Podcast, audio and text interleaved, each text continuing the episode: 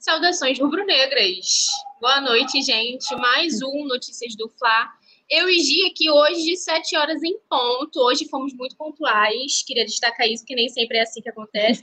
Mas hoje já estamos aqui na nossa super live, né? A galera já está acostumada que tem primeiro Notícias do Fly às oito, direto. Já também começa o resenha. Então, eu queria começar cumprimentando a galera que está chegando no chat já por aqui quem está acompanhando também pelo, pelas redes sociais do Coluna, né, no Twitter e no Facebook, que rola simultaneamente ao vivo. E antes de passar no chat, lógico que eu vou cumprimentar minha duplinha de hoje, Giovana Marcondes. Boa noite, pessoal. Boa noite a todo mundo que já está aqui com a gente, já estão falando aqui com a gente no chat. Boa noite para você. É um prazer estar aqui com você de novo. Boa noite, produção, que ajuda muita gente. É, mais um Notícias aí, participando com você. É um prazer estar aqui com você de novo e Vamos que vamos para trazer as melhores notícias, notícias em primeira, primeira mão para a galera. As melhores e as piores, né? A fase não está muito boa, não. A gente disfarça, finge, finge que não. Mas eu vou dar uma passadinha no chat para a galera já tá chegando. O Urubu Rei tá por aqui pedindo o salve dele tradicionalzinho, né? A já até respondeu lá no chat. Marcela Padilha tá por aqui também. Rafael Lima chegou dando oi. O Leandro tá aqui interagindo. Hoje a produção é com ele, óbvio, né? Tá aqui, já começou a me gongar. Yuri Reis chegou por aqui pedindo o nosso salve também. Beijo, Yuri. Mas quem tá por aqui? Patrick Ferreira, minha mãe tá por aqui. Beijo, mãe. Nem parece estar tá aqui do minha frente, vendo já aqui o que tá fazendo. Meu pai também tá por aqui. Mas, vamos dar uma passadinha né, nas notícias, porque, como sempre, o Flamengo não para. E além dos desfalques que a gente tem no futebol, né? Agora isso atinge o basquete. Por conta disso, o Flamengo está se aproximando de acertar com outro armador argentino para suprir a ausência do Franco Balbi na Champions League.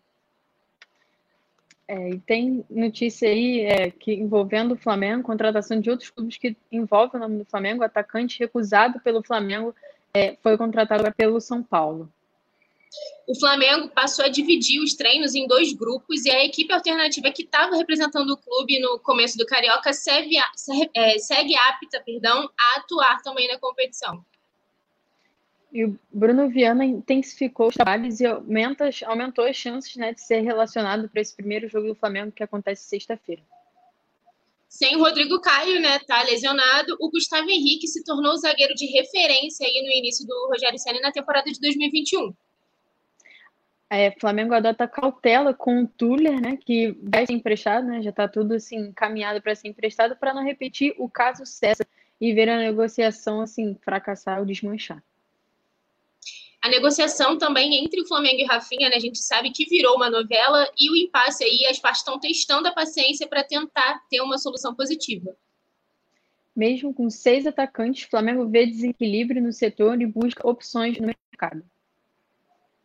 E a diretoria está avaliando o nome de Gatito Fernandes, né, do Botafogo, positivamente. O, goleiro está recebendo uma atenção especial do Flamengo agora aí, né, para suprir né, Diego Alves e a possível saída do Hugo.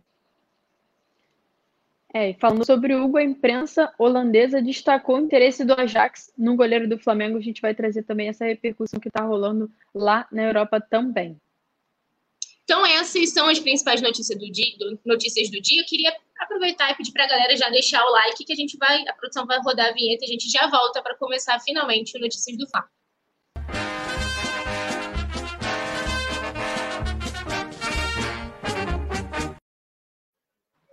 Voltamos. Vamos começar, né, Gi? Daqui a pouco a gente interage mais um pouquinho com a galera, mas vamos começar porque o Flamengo, como eu disse, está vivendo uma fase um pouquinho tensa, né, em relação à lesão, e isso acabou atingindo o basquete também. A gente acompanha aqui no sempre, né, no coluna do Fla, tanto no site quanto agora também no YouTube, um pouquinho mais de perto, né, a equipe de basquete do Flamengo. E o armador argentino Franco Balbi, ele rompeu, né, o ligamento do joelho num jogo da Champions, e por conta disso o Flamengo passou a mapear o mercado sul-americano atrás de uma reposição pontual, justamente para concluir a Champions. E a possibilidade, né, o nome que está ventilando aí agora nos bastidores é de outro argentino, né, Diego Figueiredo. E a informação, claro, inicialmente foi divulgada pelo Garrafão Rubro Negro, que é um portal né, que acompanha o basquete do Flamengo de perto, e eles fizeram essa apuração de que esse outro argentino vem para o lugar do Balbi aí, tá já com, né, muito próximo. E aí a gente lembra né, que se ele realmente for contratado, ele não poderá disputar os jogos do NBB, porque o prazo de inscrição da Liga, né, que é a Liga Nacional, é o maior torneio nacional de basquete, já encerrou no final de 2020, porque a temporada começou em novembro. Então a gente já está caminhando, né, para já quase chegando nos playoffs, então ele não poderia atuar pela competição nacional, então por isso o foco seria voltado totalmente a Champions, é, que aí acaba, né, rolando também mata-mata. Então, caso o Flamengo avance, né, a gente chega nessa fase também de mata-mata por lá. Enquanto isso não acontece, essa negociação, né, não acaba não se concretizando ainda, o Flamengo segue líder isolado na NBB, está com 12 jogos de vencibilidade e quinta-feira, né, tem jogo novamente, a gente enfrenta o Corinthians às 20 horas, com transmissão da ESPN. Então a gente vai em busca aí de mais uma vitória né, na competição nacional, enquanto aguarda esse reforço pontual para disputar a Champions. Eu queria destacar né, que em relação ao NBB e até a Champions League mesmo, a gente viu que o, por conta dessa do avanço né, da Covid aqui no Brasil novamente, tudo está começando novamente a parar e no estado de São Paulo foi o primeiro lugar a suspender né, as competições esportivas. Isso afetou tanto o futebol, porque o Campeonato Paulista deu uma, parou por lá, eles estão vendo como que vai ser, e no basquete também, porque o NBB esse ano está sendo disputado em bolhas, então as equipes viajam para aquele estado, jogam uma sequência de jogos por lá, depois viajam para outro, fazem a mesma coisa. E eles iam começar justamente uma bolha. Já estavam em São Paulo para começar a bolha novamente por lá, e acabou que rolou esse decreto, tudo voltou, veio aqui para o Rio de Janeiro, então as partidas estão acontecendo no Maracanãzinho. Então fica aí também para a gente acompanhar como que vai se dar né, o decorrer da competição. Vai ter equipe mandando jogo, inclusive no L Maurício, lá na Gávea, ginásio do Flamengo na Gávea. Então a gente acompanha tanto agora essa possível contratação do armador argentino que vem para o lugar do Balbi, quanto também o desenrolar tanto da NBB quanto da Champions, né, Gi? Sim, Nath, e é uma contratação importante, né, para ajudar o elenco, fortalecer ainda mais esse elenco do Flamengo, que é, é, na minha opinião, um dos melhores, se não o melhor, né, da NBB, do, do basquete. Então, assim, é, quanto mais reforços, melhor. Mas, como você falou, é, ele não vai poder jogar né, a competição nacional. É triste isso, porque é uma competição muito importante, mas a gente já vê que o Flamengo já se prepara para que ele esteja é, presente na, na Champions. Então, que é uma competição tão importante quanto. Então, quanto mais reforços, como eu falei, melhor para continuar essa com essa superioridade, né, no do basquete. Essa questão do, da, do coronavírus é muito triste porque é, os casos aumentaram, então é possível que até outros estados paralisem o, as atividades esportivas, até o Rio de Janeiro. Então, a gente vai ficar de olho nisso, porque são situações aí que, tão, que mudam de um dia para o outro, a gente pega a gente de surpresa. Muito triste isso. Mas, Nath, já passando aqui, falando da próxima notícia, é, o São Paulo é, é, anunciou, né, contrata, oficializou né, a contratação de o Dr. Cheder, que foi recusado pelo Flamengo. O Éder, que tem passagens pelo Inter de Milão e pelo Jiangsu Suning, da China. Eu não sei se eu pronunciei certo, mas é, eu espero que sim. Mas ele tem passagens por esses dois clubes, são clubes grandes, né? Tanto da China quanto da Itália. E é, ele foi recusado pelo Flamengo, foi oferecido ao Flamengo e o Flamengo recusou, não despertou interesse na contratação do atacante. Ele que tem 34 anos hoje. É, é um jogador mais velho, assim, o Flamengo não viu a necessidade de contratar o jogador por conta de já ter opções também no ataque e não é essa essa referência de ataque que o Flamengo precisa agora. O Flamengo busca outra, outro tipo de jogador no ataque, um ponta esquerda, um ponta direita, busca um atacante, né, um atacante nato. Então, o Flamengo não despertou interesse na contratação desse jogador. Ele que na atual temporada jogou 20 jogos, 15 como titular e fez 9 gols. Então vai aí reforçar o Clube Paulista, São Paulo que está aí no mercado, né? Tá, já anunciou o Miranda, agora é, vai anunciar o Éder, que eles até jogaram juntos na Inter de Milão. E então, só para lembrar também que o Flamengo já está especulando outros nomes para reforçar o elenco, entre eles o Vitor Sá, que é um jogador que é exatamente o, o, o tipo de jogador que o Flamengo busca para o ataque, um ponta esquerda, né, ele que atua no Wolfsburg da Alemanha e tá aí hum, conversa, né? Conversa com a diretoria do Flamengo, a diretoria de, conversa com o staff do jogador, ainda está bem na fase inicial, ainda não tem nada concreto, mas a diretoria do Flamengo já confirmou que tem interesse sim no jogador, que é possível uma contratação desse estilo de jogador, mas o Éder, né, que acumula passagem pela seleção, né, ele que é um grande jogador, mas é, acho que por conta da idade, né, ele não serviria para o Flamengo hoje em dia. Já tem 34 anos, já deve estar tá, assim pensando mesmo é, em finalizar a carreira. Então, o São Paulo foi lá, contratou o jogador, o Flamengo não, não quis, não se interessou. Mas, Nath, você concorda com essa atitude do Flamengo? Você acha que valeria a contratação desse jogador? Eu, na minha opinião, acho que não valeria, por conta mesmo da idade e porque eu acho que o Flamengo já tem é, opções no ataque que são assim parecidas com o estilo dele de jogar. Então, acho que até melhores que ele hoje em dia. Então, acho que não haveria necessidade mesmo desse jogador, que com certeza é um jogador caro no mercado, não recebe salário né, baixo. Então, acho que o Flamengo fez bem nessa aí. Não, Gi, eu concordo com isso. Eu acho que ah, se tem uma coisa que a gente tem que elogiar, né, agora nesse em meio a essa loucura que a gente está vivendo, porque a pandemia, lógico, que afetou muito os cofres do Flamengo, é essa cautela que a diretoria está adotando em relação à contratação. A gente viu que em 2020 a gente meteu os pés pelas mãos ali, né, com algumas contratações que não deram certo. Então, por conta disso, acho que adotar essa postura agora é muito importante, porque a gente não pode, né, errar novamente, igual foi com o Michael, igual foi com o Léo Pereira. Eu vou mencionar o Gustavo Henrique, mas ele ainda deu né, um teve um, um estalo ali no, na reta final do Campeonato Brasileiro, deu uma evolução, uma, mostrou uma certa evolução, mas foram contratações que foram custaram muito caro e a gente não teve retorno, né? Então acho que essa postura de cautela é muito importante e principalmente realmente dispensar e não não avançar em nenhuma negociação que não seja que não supra a característica que a gente precisa. Se eles já traçaram, identificaram que a gente precise de um jogador, né, um atacante no caso, que atue pelas pontas e tudo que seja, né? Na verdade, não é nem um ponto esquerda ou um ponto direito. Eles querem uma pessoa que flutue ali pelos dois lados. É importante buscar realmente uma pessoa que tenha essa característica. Como você disse, é, o Éder, ele realmente não é esse jogador, pela idade também. A gente já tem um elenco até bem experiente, né? É uma, é uma mistura muito boa ali que a gente tem entre os meninos e também os jogadores experientes, como Diego Ribas, Diego Alves, são jogadores já mais velhos também. O próprio Felipe Luiz, o Rafinha, que está com essa possibilidade de retorno, são jogadores mais velhos. Então, acho que a gente tem, que ter cuidado, sim, e não acho que ele seria esse nome realmente para chegar aqui agora para a posição, porque a gente tem né, jogadores com características, não vou nem dizer semelhantes, porque também acho que são jogadores superiores a ele. Então, acho que nesse caso a gente está bem servido e a diretoria fez muito bem, sim.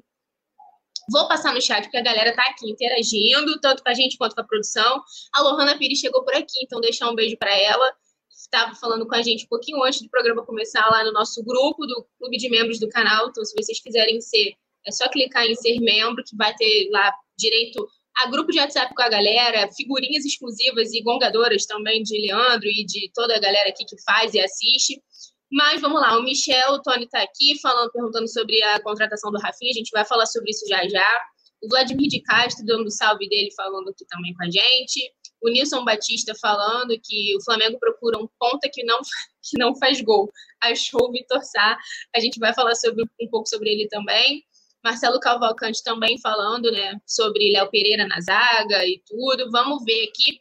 Mas vamos seguir, né, Gê, aqui com o, o, programa, com as notícias, porque o Flamengo, a gente já trouxe aqui as, as informações de que o elenco principal se reapresentou na última segunda-feira. E com isso a galera já achou, né, que eles iam começar a temporada e que os meninos que estavam jogando carioca fossem ficar meio de lado ali, ou então que todo mundo ia treinar junto, e não foi o que aconteceu, né? O Flamengo passou a dividir as atividades em dois grupos, justamente o elenco principal e o elenco que, né, essa equipe alternativa que a gente tem falado aqui sempre, que estava representando a equipe nesse começo de campeonato carioca. Com isso, né, geralmente agora eles estão fazendo um esquema de a galera do elenco principal treina às nove, nove e meia da manhã e os garotos do Ninho treinam na parte da tarde, por volta, por volta das três horas da tarde com, né, a gente lembra que com o auxílio ainda do Maurício, é, do Maurício Souza, ele segue acompanhando os meninos que, nessas atividades da parte da tarde, e o Rogério Senna está ali acompanhando tudo, fica assistindo, acompanhando as atividades. Então, a gente né, espera que, a partir de agora, esse trabalho seja feito realmente de forma conjunta, né? está cada vez mais entrelaçado uma coisa na outra, tanto o trabalho do Ceni quanto do Maurício. O Maurício já deu várias entrevistas falando que ele tem conversado muito com o Ceni desde antes né, dele assumir agora a equipe nesses três jogos que a gente teve no Campeonato Carioca, em relação justamente aos meninos do Sub-20 que o Rogério não conhece. Então, está apresentando características, está dando aquele bizu ali para o Ceni em relação a isso. Então, por enquanto é isso. Os elencos estão treinando de forma separada, né? Uma parte treina pela manhã, outra parte treina na parte da tarde. E o, com o comando do Maurício Souza, eu acho que isso é um pouquinho surpreendente, né? A gente imagina que a equipe, eu pelo menos pensei que fosse treinar todo mundo junto, sob o comando do Sene. Mas não, eles estão fazendo esse trabalho em conjunto agora. E por enquanto, até segunda ordem, pelo menos, os treinos estão sendo assim. E a gente ainda não tem nem noção né, na verdade, de como que vai ser esse Flamengo que vai enfrentar o Macaé sexta-feira, ou Macaé, perdão, o Resende, na sexta-feira. Porque com o Ceni de volta, ele que vai à beira do campo, né, pela primeira vez na temporada de 2021, mas o time ainda segue sendo uma incógnita.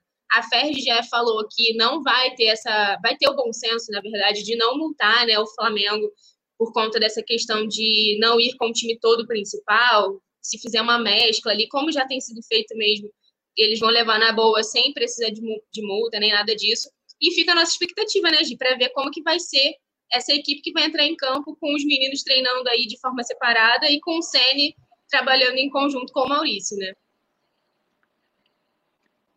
Sim, sim, é assim, eu, eu acredito que ele vai usar mesmo equipe é, mesclada, né, para esse jogo contra o, o Rezende.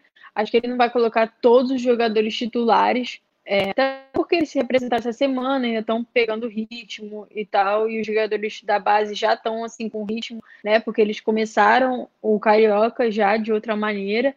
Então eu acredito que ele vai fazer isso por, por isso que eu acho que também ele chegou mais cedo até para olhar, né, a situação dos jovens da base que já estavam treinando, ele que se representou antes do, do elenco principal por completo, já deu uma olhada lá, é, olhou os jogos, foi até o Maracanã, viu o último jogo.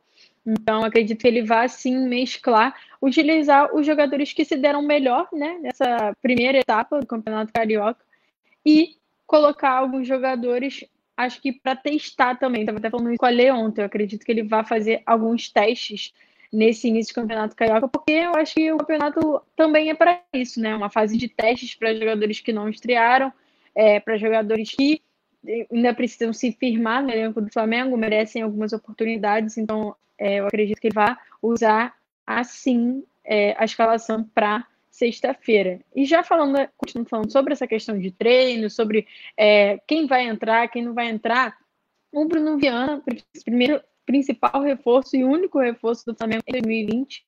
Ainda não estreou, né? Só para lembrar que ele fraturou o dedo da mão direita desde que ele chegou e ele não conseguiu ainda estrear pelo Flamengo. Ele ficou nesse tempo todo de recuperação desde janeiro. Então agora ele já tirou até aquela proteção da mão que ele estava usando, já está treinando normalmente com bola, é, já com o elenco inteiro. Então a expectativa é que ele seja relacionado para esse jogo contra o Rezende. E a gente espera até que ele seja titular, né? A gente não tem essa certeza, mas é possível porque é um campeonato mais inferior, né? Comparado aos outros, é um campeonato, como eu falei, mais para testar, de testes mesmo. Então é possível que o Rogério Senna escale ele como titular, mas a, a tendência é que ele seja mesmo relacionado, já está treinando normalmente, a gente já viu alguns vídeos dele com outros jogadores do elenco do Flamengo, só para lembrar que ele chegou por empréstimo do Braga de Portugal. Ele vai ficar até o final da temporada no Flamengo. É, e agora ele pode ser relacionado pela primeira vez. Ele não entra em campo desde o dia 26 de janeiro, que foi a última partida dele pelo Braga.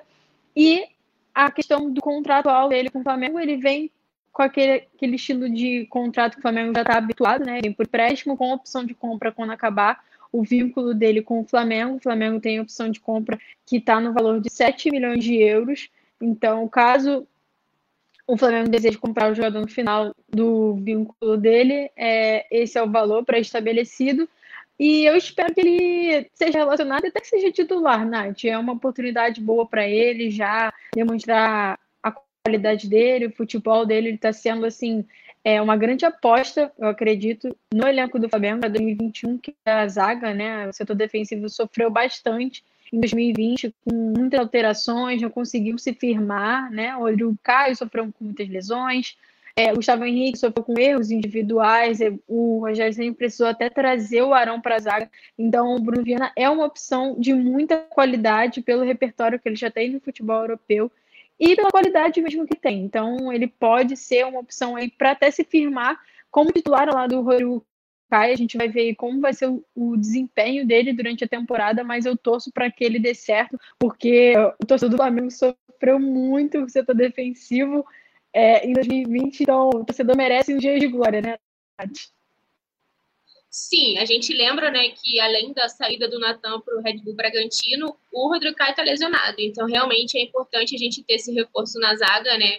É, e o, o, o Giovana, a gente está falando justamente aqui, né, de qual time, como será que vai ser isso, e o Globo Esporte acabou de divulgar que o Pedro, o Léo Pereira, o René estão treinando na parte da tarde junto com os meninos e sobre aí o comando do Maurício Souza, hum. que tem chance, né, de incorporar o elenco com, com esses três não, vou, não sei se são três reforços ou um só, né? Porque o Léo Pereira e o René eu fico um pouco na dúvida. O René eu ainda acho um bom jogador, eu acho que pra, ele compõe bem o elenco ali. Não chega perto, lógico, do Felipe Luiz, mas é a opção que nós temos também, né, por agora. Tem o Ramon também, tudo, a torcida sempre entra nessa questão. Mas o Ramon é mas, é muito bom. Pois é, é, mas aí também é um outro jogador que está muito esquecido no elenco, né? Então acho que é, é, é muito para realmente dar uma oportunidade, ver como que vai ser Aí, e também não é uhum. garantia nenhuma de que vá realmente ser, que eles vão ser titulares, né? Eles estão fazendo esse treinamento. E aí a gente lembra também que o Bruno Viana, o Vitinho e o Hugo Neneca, né? O Hugo Souza, também estão treinando com os meninos. Então a gente já vê aí uns sinais de que realmente o time vai se misturar mais agora a partir do Flamengo e Resende. Então, eu só queria complementar com isso. E falando do Bruno Viana, cara, né, que você me perguntou, eu realmente também quero muito ver ele em campo. Demorou muito, né? Eu queria ter, que ele tivesse apto a jogar desde o começo do Carioca, para a gente poder já ir se acostumando, vendo e conhecendo melhor ele, que é um jogador que é uma aposta. Mas vamos ficar agora na expectativa, porque segundo a apuração né, do João Pedro Granete, aqui do Coluna do Fla, tem tudo realmente para ele se relacionado. E o treino de amanhã, na verdade, é que vai definir né, o time que vai a campo na sexta-feira, então a gente fica na expectativa e acompanhando para saber como que vai ser isso. Vou dar uma passadinha no chat, porque o Vicente Flá chegou por aqui também. Falo, tá falando do Renê. O Renê é o pereba remanescente da época sombria. Realmente, ele traz mais lembranças, né, pra gente. É, o Vicente Flá tá por aqui. Rafael Lima também tá interagindo aqui com a galera. O José Carlos chegou por aqui. Mas quem? O Nilson Batista Júnior falando que o Bruno Viana é bom e rápido. O Vladimir está falando que para ficar no Flamengo tem que mostrar porque veio, é fato, também acho, né? Se o jogador não rende muito, a gente já começa a ficar um pouco angustiado, querendo logo que entre na barca para ir embora. Mas é isso. Hoje vou dar sequência aqui, né? Porque como a gente estava falando, né, de Rodrigo Caio lesionado, de Natan saindo, com isso, quem, claro, que deve ganhar uma moral, né, é o Gustavo Henrique. Ele que foi uma aposta muito forte do Rogério Ceni, né, assim que ele chegou. É, a torcida até pegava um pouco no pé com a insistência do, do Ceni com o Gustavo Henrique, mas ele apostou realmente as fichas nele ali. E agora, para 2021, não deve ser diferente, ainda mais com essa lacuna que a nossa defesa está ficando novamente, né? A gente não sabe ainda como que vai ficar essa situação do Bruno Viana, Rodrigo Caio lesionado, Natan, que já não era muito utilizado pelo Ceni mesmo, tá com a saída aí, né, para o Red Bull Bragantino, então as nossas opções vão ficando cada vez menores. E com isso, o defensor que foi titular em 16 partidas após a saída do Domi, né, então já sob o comando do, do Rogério Senna, se torna uma das peças chaves aí do setor né, que ainda está desconfigurado, porque a nossa, nossa defesa, nosso setor defensivo ainda preocupa para essa temporada, mas é onde a gente sofreu bastante em 2020, foi muito questionado, e é onde a gente sofreu mais alterações também agora, né, em 2021. Parece mentira, mas é verdade. A gente, como eu já falei aqui várias vezes, teve o Natan, que se despediu rumo né, à Bragança Paulista. O Tuller também não deve entrar em campo. A Gi vai explicar um pouquinho melhor mais para frente por que ele não deve mais atuar, mesmo que ele só vá né, pra, lá para o Montpellier da França no meio do ano. Ele não deve mais atuar pelo Flamengo. Então, a gente, além disso, fica também na expectativa do Flamengo conseguir uma graninha, né? Se os meninos realmente forem vendidos após o empréstimo, o Flamengo pode faturar cerca de 45 milhões Então, o Flamengo está investindo muito pesado nessa venda né, dos meninos para poder fazer dinheiro. A gente sabe que a pandemia afetou muito o setor financeiro do clube também. E entre as partidas e lesões e tudo, toda essa loucura que a gente está vivendo, tem, como a gente falou aqui, o Bruno Viana, que também se tornou opção. E aí eu lembro, gente, que eu falei agora que o Léo Pereira está treinando à tarde, né, junto com, com os meninos, ali sob o comando do, do Mauricinho, tudo também pode ser uma opção para sexta-feira. E a gente lembra que, justamente pelo setor defensivo estar tá vivendo essa, esse momento conturbado, ele também volta a ser uma opção, né? Ele realmente foi esquecido ali no fim da temporada, né? A última atuação dele foi no dia 24 de novembro contra o Racing pela Libertadores, então tem bastante tempo, meses que ele não entra em campo. Teve todo também o nome dele ventilado para sair, ele demonstrou que ele não queria ficar, que ele realmente queria ser negociado. É um jogador que não rendeu nada aqui, até hoje não mostrou um bom futebol, mas justamente por conta desse, dessa, desses buracos que a gente está ficando no setor defensivo, ele passa a ser uma opção. E a gente lembra, claro, do Arão também, né? Tem o Noga. Então a gente fica também. Eu acho que esse começo de temporada, o Giovana, tá sendo. Tudo está sendo muito com muita expectativa, né? A gente não tem muita noção de como as coisas vão se desenhando, porque a equipe principal só voltou agora, o Ceni também só voltou tem duas semanas para cá, então está começando agora essa pré-temporada que ele queria fazer para poder modificar realmente algumas coisas. Mas, por exemplo, uma coisa que pegou a gente de surpresa foi essa negociação do Natan. A gente já tinha a eminente saída do Tuller, né? Já a negociação já estava rolando há um tempo. E a gente ficou surpreso com isso, mas aconteceu e agora a gente vai ter que se virar para realmente dar jeito nesse setor defensivo que tem sido o nosso principal problema desde 2020, né? Então, queria que você falasse um pouquinho o que, que você acha, Gi, para esse jogo de, de sexta se a gente tiver Gustavo Henrique, Léo Pereira e Bruno Viana à disposição, como que você montaria esse, esse setor defensivo ali atrás na zaga? Olha, Nath, eu assim, eu sou defensora assim das oportunidades para os jogadores, né? Mas eu, eu vejo o Léo Pereira, assim, na minha opinião, eu não acho que ele é, tenha mais vontade de atuar pelo Flamengo. Não vejo mais assim uma luz no fim do túnel para ele, sabe? Teve aquela questão naquela época de ele ser negociado, ele mesmo manifestou desejo de sair do Flamengo. Então, para mim ali é, fechou o tempo, né? Porque assim, o cara que que quer ir embora e acaba que não vai e fica. Então, assim, fica numa situação ruim com o clube e com o torcedor, né? Então, assim, é, eu, lógico, se o Rogério Senna colocá-lo para jogar, acho que não vai ser uma péssima opção, até porque é contra o Resende, não é um time grande, não é uma competição importante. Mas para colocar, é, por exemplo, na Supercopa do Brasil, Flamengo e Palmeiras, pô, ou coloca o Arão e o Gustavo Henrique, ou se o Bruno Viana estiver bem até lá, Bruno Viana e Gustavo Henrique, ou Bruno Viana e o Ilharão, a gente não sabe nem se o Rodrigo Caio vai estar à disposição até lá. Mas para esse jogo de agora, eu acho que vale a pena, sim, colocar o Léo Pereira para ver como ele vai se, se desenvolver dentro de campo. Ele que está muito tempo sem jogar. Poderia colocar ele e o Bruno Viana, ou o Bruno Viana e um zagueiro jovem, o Noga.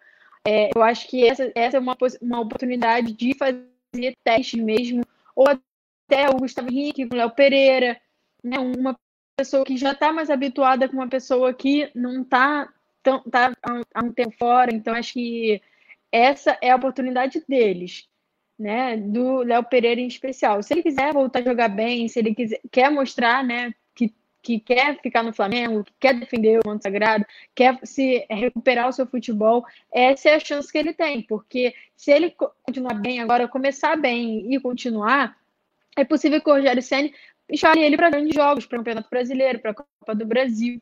Então, acho que agora, para esse jogo contra o Resende, não é uma má ideia colocar o Léo Pereira, apesar de eu não ser defensor do Léo Pereira, gente, eu não sou defensor do Léo Pereira, eu também não culto muito o futebol dele, mas é, tendo em conta que é um campeonato mais inferior, né, times mais inferiores, menos qualidade técnica que os outros que o Flamengo vai enfrentar ao longo da temporada, eu acho que vale a pena sim fazer um teste, mas eu acho que o Bruno Viana é quem merece mais oportunidade agora. Eu tô doida para ver o Bruno Viana entrando em campo, então se ele for relacionado, eu vou ficar muito feliz. Se ele for até cogitado para ser titular, mas conforme essa apuração do Globo Esporte, a gente já vê aí que não, pode ser que não seja bem assim, né? O Rogério Ceni pode estar de olho no Léo Pereira, querendo mesmo recuperar o futebol do Léo Pereira. Eu vejo o Rogério Ceni assim, um cara muito parceiro, né, dos jogadores.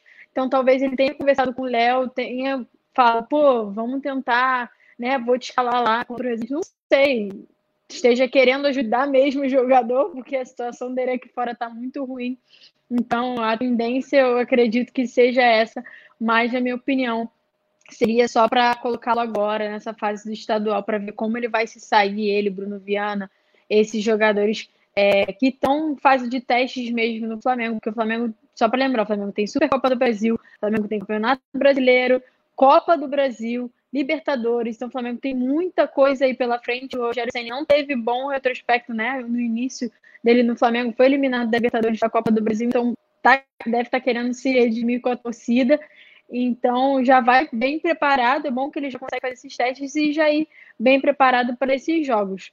Nath, para continuar falando sobre essa questão né, de zagueiro, quem está chegando, quem está saindo, uma notícia bem legal, é importante né, que o Flamengo adotando, né, que está adotando cautela com o Tuller para não repetir o caso César, né? O César, só para lembrar, se lesionou.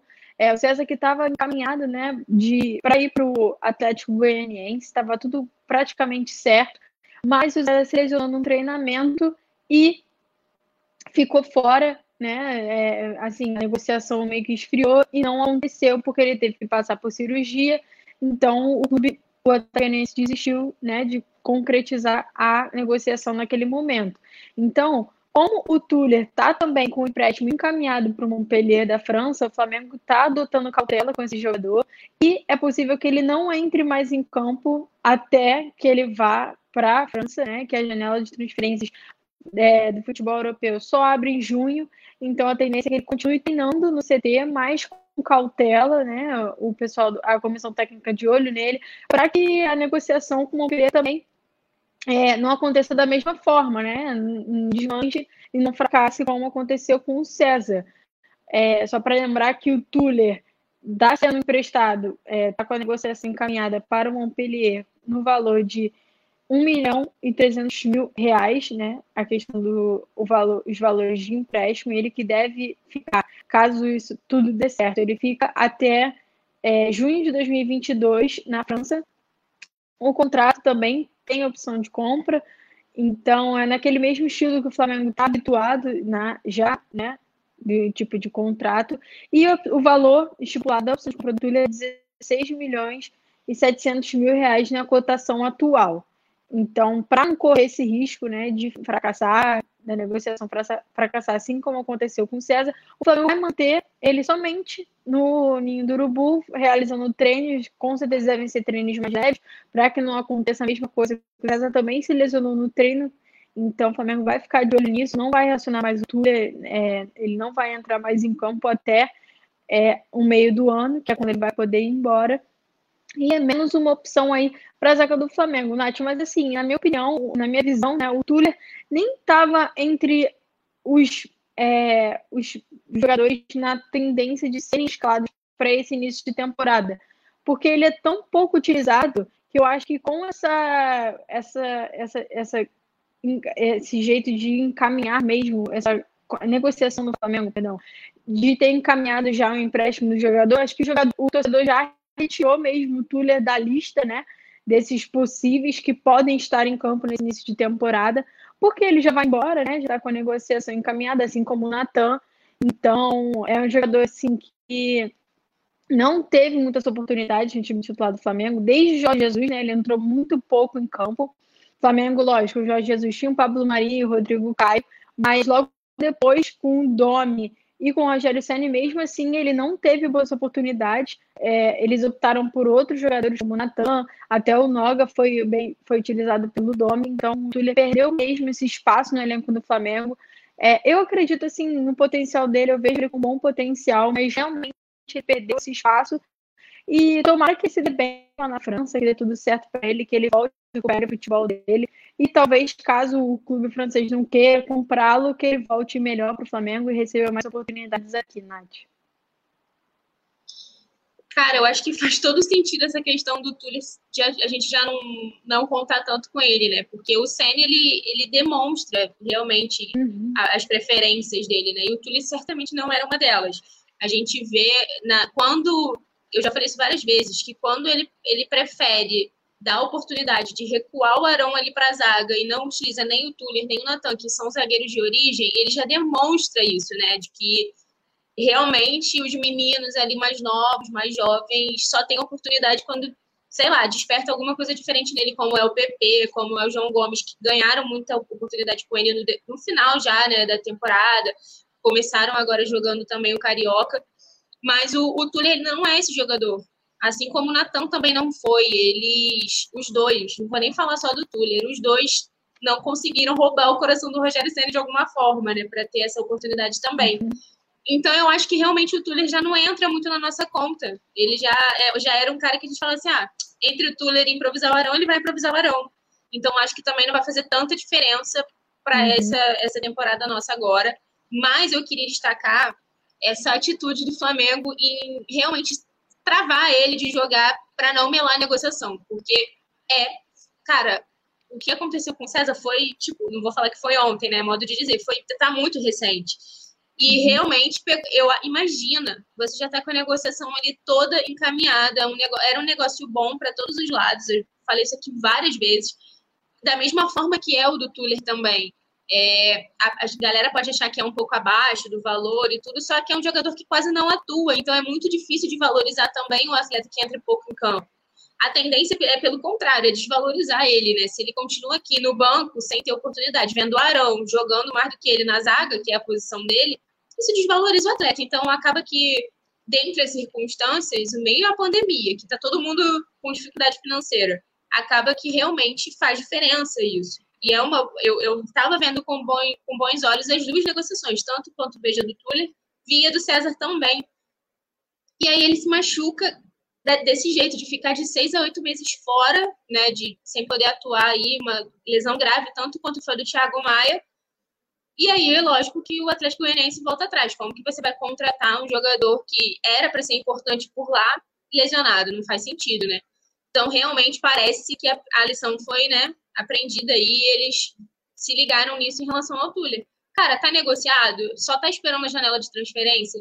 Já trata o jogador realmente como se não, não pertencesse a você. Tá ali só cuidando dele, vai manter a forma física, fazer as atividades ali e mesmo assim com cautela, porque o César se machucou no treinamento. Então, até nisso a gente tem que ficar ligado, né? O Túlio vai continuar treinando, pra, lógico, para chegar lá no Montpellier bem fisicamente, mas também tem que ter cuidado. Eu achei muito interessante é, essa questão, esse cuidado de realmente prevenir para que a negociação não, não acabe sendo frustrada, aí, como foi a do César. Vou dar uma passada no chat, porque a galera, a gente fala na zaga, movimenta esse chat, né? Porque a galera fica um pouco é, xingando Deus e o mundo, sobe, nem sei, sobe até para zagueiro que não é do Flamengo. Mas a, ó, o Rafael Lima tá falando aqui em relação ao Léo Pereira, que ele acha, o, o, prefere entre Gustavo Henrique e Léo Pereira, ele ainda prefere o Léo Pereira por conta da, do que aconteceu com o Gustavo Henrique, né? Na Libertadores, principalmente, foi o destaque que ele deu. O Michel Tony tá por aqui, Gerson Vilarini dando salve para coluna do Fla. Mas quem? Vamos ver. O Nayon, tá, acho que é Nayon, tá aqui falando, falando sobre o Michael, Michael sem vitamina. Estão perguntando pelo Hugo, a gente vai falar dele também, vai falar de Rafinha, tem muita coisa ainda para ser tratada aqui nesse Notícias do Fla de hoje. Mas quem? A, a Marcela Padilha também está por aqui, dando salve dela. Gustavo Linhares falando que a gente precisa fazer caixa, vender jogador é a única solução, né? Vão vender aqueles que não serão utilizados. É isso, eu também acho o momento agora é para isso. Geralmente eu sou a favor de, dessas negociações mesmo. Os meninos acabam sendo, né, a nossa. Não à toa eles são chamados de prata da casa, né? A gente consegue realmente investir pesado nessas negociações em relação a eles mesmo, que despertam esse interesse no futebol europeu. E é inevitável ficar segurando, né? Mas, Gi, vou falar de um dos nossos assuntos, que se tornou preferido, mas a gente já agora a gente já vive numa incerteza tão grande que eu já nem sei, sabe? Eu tô ficando nervosa já com isso, que é o Rafinha. A galera tava perguntando aqui sobre ele, a gente vai falar sobre ele agora. Porque, cara, ultimamente as negociações do Flamengo, né, têm se tornado uma novela. A gente viu isso acontecer com a renovação de contrato com o Diego Alves. Acho que A que pegou todo mundo de surpresa foi a do Bruno Viana, que tudo foi decidido muito rapidamente. Mas a do Rafinha realmente virou mais uma novela. E aí agora esse Flamengo e o jogador vivem um impasse, né? As partes estão tentando, testando a paciência aí para chegar a uma solução, mas a gente destaca que o elenco já está em ação após esse período de férias e o desejo do clube e do jogador é que até o fim da semana, que já está chegando, né? A gente está já no meio da semana, é que esse caso seja resolvido, tenha um desfecho, seja ele qual for, né? A gente já falou isso várias vezes que o futuro do Rafinha vai ter que ser definido, seja para ele retornar mesmo, ou seja para o Flamengo falar, realmente não tem como. Então a gente está acompanhando isso de perto. O que, que acontece? O Rafinha já está no Rio de Janeiro há 37 dias, e esses 37 dias é vivendo né, novos episódios junto com o Flamengo aí nessa negociação. Era mais fácil, né, é, a gente prever alguma coisa se ele tivesse ficado por aqui, mas não, ele fez esse favor de ir lá para o Olympiacos da Grécia, rompeu um contrato, saiu aqui daquela forma, então a gente também nem sabe se isso está influenciando agora também de alguma forma né, nas negociações, mas fato é que a negociação travou por conta do impasse financeiro, né? Os lados esperam sem muita margem de ação que uma solução apareça. Na verdade, está tudo meio parado e uma parte está esperando a outra e ninguém toma muita atitude, né? Mas apesar disso, a, a sensação, né, que as duas partes têm, tanto o Rafinha e seus agentes quanto o Flamengo, é que não tem mais como adiar muito mais isso, porque o Rafinha precisa voltar a jogar, né? Ele quer voltar a treinar, ele precisa recuperar, já está há mais de um mês, né? Fazendo só esses treinamentos por conta dele mesmo, ele precisa voltar a treinar ali com intensidade, como é num clube de futebol, né? Jogador de alto rendimento. Então, ele já afirmou várias vezes publicamente que ele já aceitou as condições apresentadas pelo Flamengo, mas que, teoricamente, na, na verdade, não significou nada, né? Porque as partes não acabaram firmando, de fato, um acordo, não assinaram nada. E dentro do próprio Flamengo, a gente vê mais uma vez a bola ficando dividida, né? É, a galera, parte da diretoria acha que ele tem que vir mesmo, parte da diretoria é contra, por conta da questão financeira. E aí, hoje, eu destaco uma coisa que, para mim, mais uma vez ficou clara. Eu lembrei aqui da negociação do Diego Alves, né, que virou uma novela tanto quanto essa do Rafinha. E o problema nos dois casos, a gente vê que se repete. É o problema financeiro, né? E aí eu levanto um questionamento que eu parei para pensar agora, nessas últimas semanas, assim, vendo essa, essa negociação com a Rafinha travada, é que se ele é, acertou um acordo com o Flamengo, o que o Flamengo propôs, não faz sentido isso não ir à frente se não tiver alguma coisa acontecida ali no meio, né? O que, que, que eu vou, vou explicar meu, meu raciocínio? Com o Diego Alves, a gente viu que inicialmente o Flamengo tinha feito uma proposta financeira que o Diego Alves tinha aceitado. E depois o Flamengo voltou atrás. E eu tô começando a ficar desconfiada que pode ter acontecido isso, né?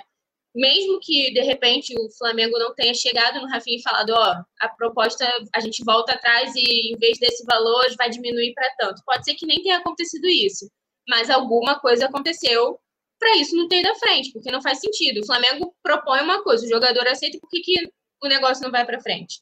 Tem alguma coisa mal explicada nessa história, né? Então eu estou apostando muito que mais uma vez o setor financeiro do clube não conversou com o departamento de futebol que foi exatamente o que a gente viu acontecer com o Diego Alves. É, primeiro, o departamento de futebol vai lá e, e, propõe alguma coisa pelo jogador, e depois o, o setor financeiro vai e veta, fala: não, a gente não tem essa grana. E aí, lógico que complica tudo. Como que você oferece uma quantia, depois você volta atrás e fica nessa, né? Então, na verdade, agora a situação segue né, meio que estagnada. A gente vê que eles querem resolver até o fim da semana, mas ao mesmo tempo nenhuma das duas partes se movimenta. O Rafinha já falou que aceitou, não tem muito mais o que fazer. O Flamengo, por sua vez, também não, não vai adiante. Então a gente segue nessa novela, né, Gi? Vamos torcer, eu continuo torcendo para que tenha um final feliz e sempre lembrando que concordo com quem acha que o Flamengo não tem que fazer nenhuma loucura financeira para trazer o Rafinha. Eu também sou assim, eu quero que ele venha, mas dentro né, das possibilidades do que o clube pode fazer no momento. E eu espero que essa proposta tenha sido dentro disso, né? Não tenha sido nenhuma loucura porque senão não faz sentido. Nath, eu concordo muito com você. E eu tava, você falou isso, eu tava pensando exatamente isso hoje que você falou. Exatamente, juro por Deus. Saiu essa notícia no coluna. Eu pensei assim, eu pensei, cara, vai vir uma vela, uma bola de neve igual com o Diego Alves. Imagina se o cara vem, ainda se machuca igual o Diego Alves e não joga. Eu fiquei pensando mil coisas, assim, que, cara, não faz sentido. Se ele, se o Flamengo fez uma proposta e ele aceitou, por que, que o Flamengo já não fecha, fecha a negociação, já anuncia logo, já bota o cara para jogar? Não faz sentido. Alguma coisa realmente deve ter acontecido. O setor financeiro do Flamengo deve ter se envolvido nessa negociação, porque a gente vive falando, batendo nessa tecla que o Flamengo não está podendo, nem o Flamengo nem os outros clubes do Brasil não estão podendo gastar tanto quanto estavam gastando nos outros anos, quanto o Flamengo fez nas outras negociações. Então, é, é uma, um, uma questão que deve ser, cada negociação deve ser levada em conta, e o Rafinha não é um jogador barato, a gente já trouxe até os valores do Rafinha, que o Rafinha e o Isla podem chegar a mais de 15 milhões de reais anuais com o Flamengo. O Flamengo pode desembolsar muita grana com esses dois jogadores, então isso deve estar influenciando a negociação deles dois, do Flamengo e do jogador. Mas né, eu não entendo. O Rafinha fala que aceitou, o Flamengo não se pronuncia, o Flamengo nem se pronuncia, né, nem fala nada. Eu acho isso um pouco estranho. É, espero que isso não vire uma novela, uma bola de neve, porque eu quero muito que o Rafinha seja anunciado, mas é, não quero que o Flamengo cometa loucura nenhuma para trazer jogador, nem técnico, nem ninguém, porque primeiro, como você falou, primeiro é o clube, né? O clube sabe até onde ele pode ir. Se o jogador não quiser aceitar, a gente tem o Isla. O Isla não é um péssimo lateral, mas, assim, na minha opinião, questões de qualidade, o Rafinha é muito superior. Eu gosto muito dele. É, mas, assim, né, a minha opinião é essa, que eu torço também para que isso desenrole logo para a gente poder é, brindar Gatorade, eu, você e Letícia e todo mundo aqui do chat com a gente, porque isso precisa acontecer logo. Mas, Nath, já passando logo para a próxima notícia. É, o Flamengo né, tá com um plantel recheado de jogadores no ataque à sua disposição, mas mesmo com atacante, o Flamengo vê desequilíbrio nesse setor e busca outra, outras opções no mercado. Né? O Flamengo que tá, é bem servido no ataque, a gente sabe disso, tem Gabigol, tem Bruno Henrique, tem Pedro, mas dessas, das seis opções apresentadas no elenco principal, apenas metade desses jogadores passam confiança e se apresentam com unanimidade no clube, tanto para a comissão técnica quanto para a diretoria. É, enquanto o Vitinho e o Michael é, sofrem por não conseguirem render né, o que se espera deles, é, o Flamengo já fica de olho no mercado para ver possíveis contratações para poder suprir mesmo essa, essa, essa deficiência que está com o Michael e com o Vitinho, eles que desde chegaram não conseguiram se firmar no elenco, o Vitinho que recebe salários altíssimos, né, e não consegue retornar o que o Flamengo investe nele, é um jogador que é constantemente criticado pela torcida do Flamengo, que para mim não tem mais jeito, para mim o Vitinho já era para ter sido vendido, o Michael já era para ter sido vendido, e o Flamengo já poderia ter feito outros, outros é, investimentos em outros jogadores melhores que eles e até mais baratos. Então agora o Flamengo está bem atento nisso e está de olho, como eu falei mais cedo, no Vitor Sá, que é um jogador que atua no Wolfsburg na Alemanha, ele que é cria do Palmeiras e já de passagens pelo clubes da Europa há um tempo.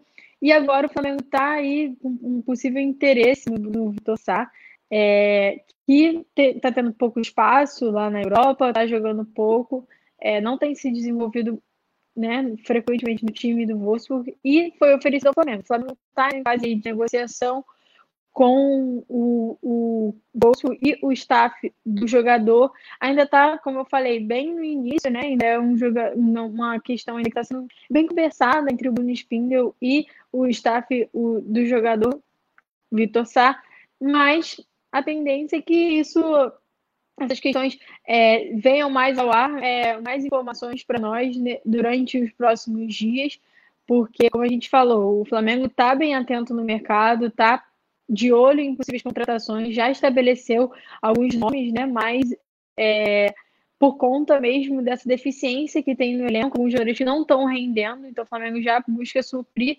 mesmo esses setores. E a gente estava falando, Nath, do Vitor Sá, jogador que pode pintar no elenco do Flamengo, está com pouco espaço lá na Europa. Você acha que pode ser uma boa contratação do Flamengo nesse momento atual?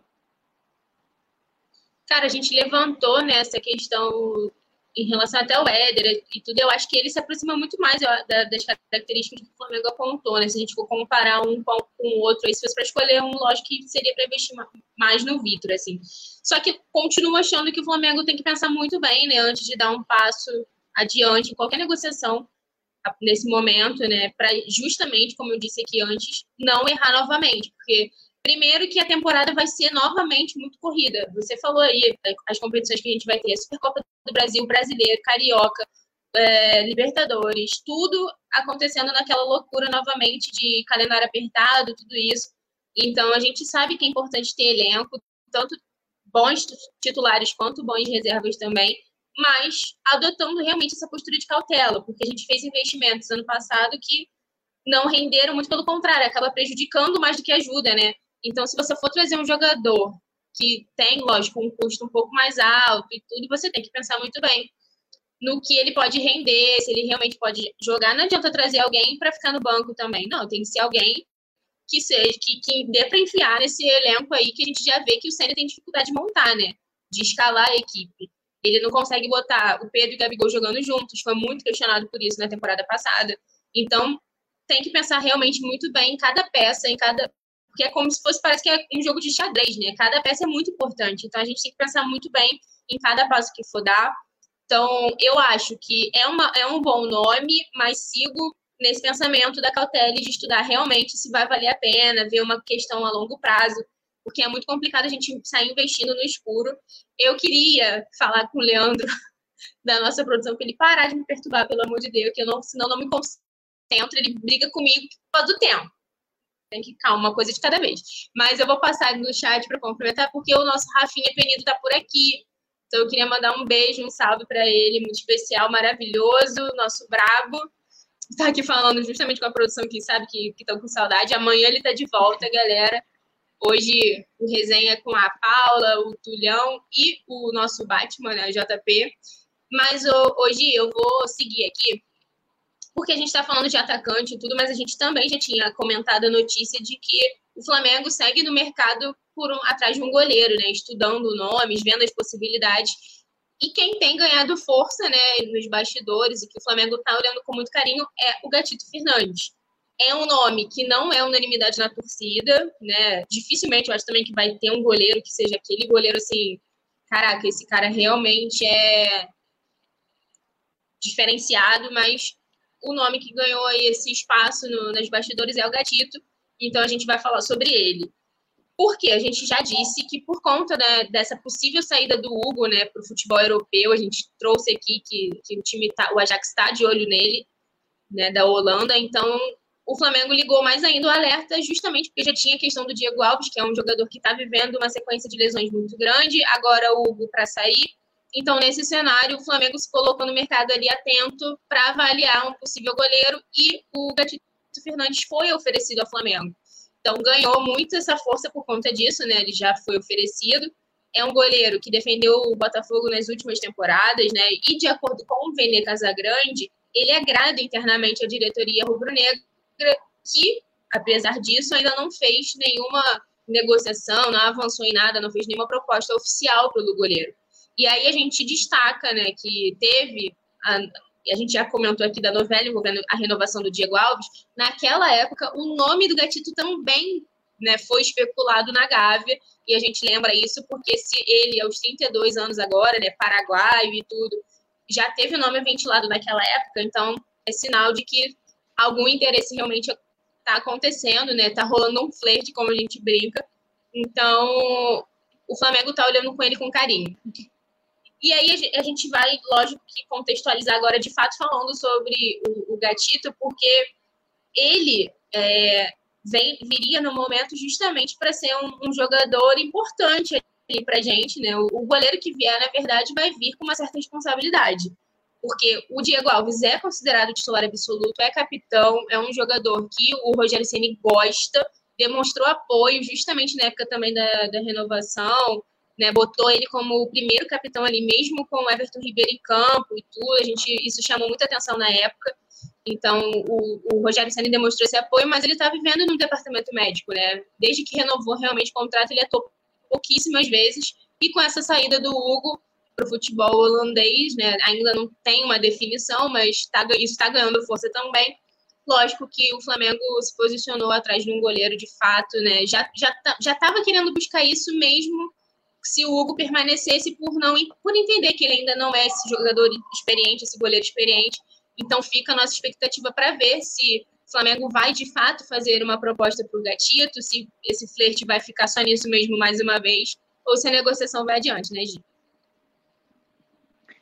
Sim, Nath, eu estava até falando com a ontem que o, o Gatito não sei se é a melhor opção do Flamengo, mas eu acho que dentro né, do futebol brasileiro, de estar procurando alguém nesse momento, talvez ele seja a melhor opção para a diretoria, eu não vejo assim, o Gatito como um melhor reforço para né, defender o Flamengo nesse momento, caso o saia. Eu acho que tem outros nomes que o Flamengo pode ir atrás, pode tentar mesmo arrancar dos outros clubes.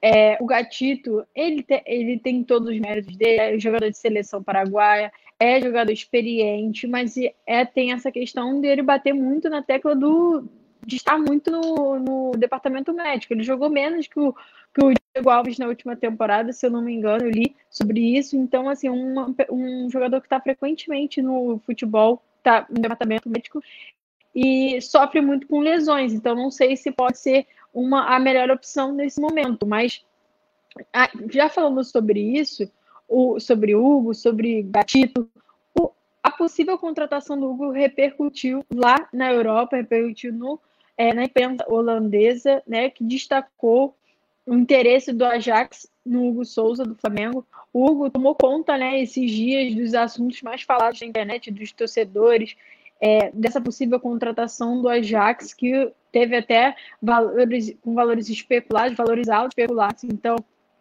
é, isso repercutiu muito na internet, os torcedores, e a imprensa holandesa destacou o interesse é, do Ajax no jogador, destacou até que o, o, o Souza é uma das estrelas do elenco atual do Flamengo. Até botou um vídeo de skills lá do Souza, os melhores lances do Souza na matéria. Lá no Coluna do Fla, a gente colocou a matéria, site da matéria, então só você clicar lá nessa mesma matéria que está lá o link se você quiser conferir a matéria da imprensa holandesa que está repercutindo. Só para lembrar que o Hugo também foi especulado, é, teve interesse né, do Boa Vista de Portugal então, além do Ajax, outros clubes também estão de olho no Hugo Souza, que é um, um talento no Flamengo, está se dando muito bem, ele é titular, recebeu grandes oportunidades e está demonstrando toda a qualidade que tem. Ele que foi é, convocado para a seleção brasileira antes mesmo de subir para profissional, perdão.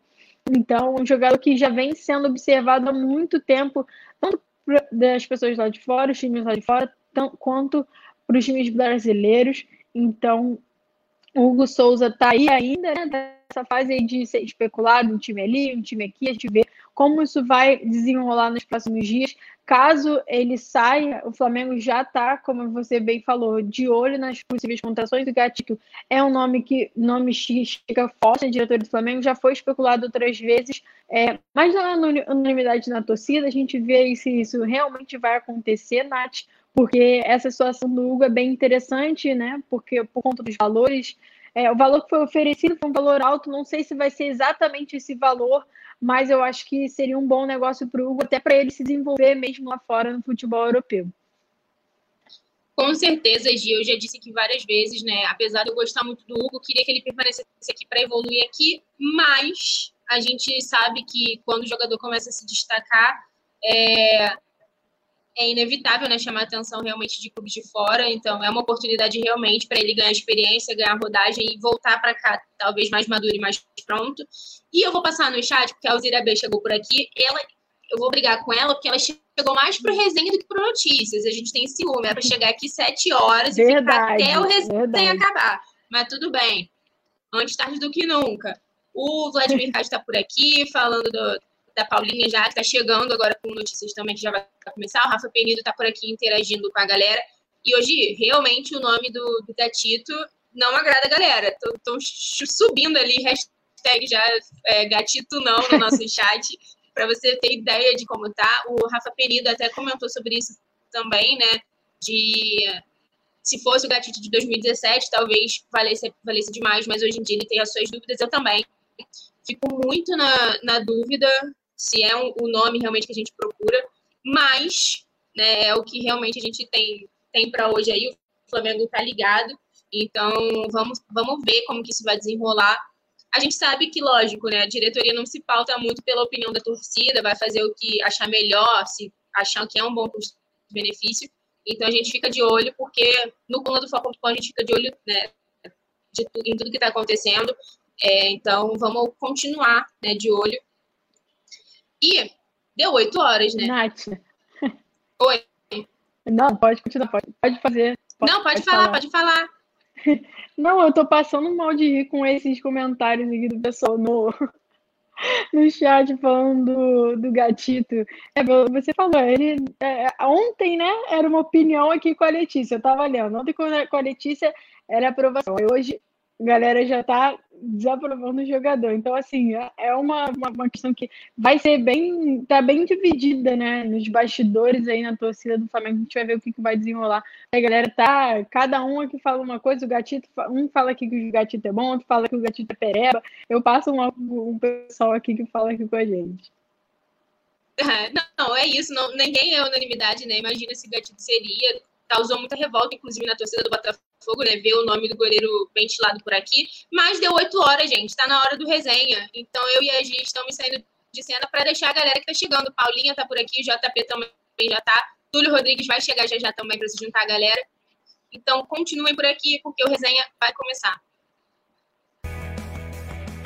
Alô, nação do Mengão! Esse é o Coluna do Fla. Antes de começar o resenha ao vivo, deixe seu like, se inscreva no canal, compartilhe nossos vídeos, comente, comente bastante, queremos te ouvir. Aqui você tem a mesa redonda mais democrática da internet rubro-negra, a maior emoção e vibração nos jogos do Flamengo, notícias do Fla, resenha ao vivo, entrevistas e muito mais. Esse é o Coluna. Saudações rubro-negras.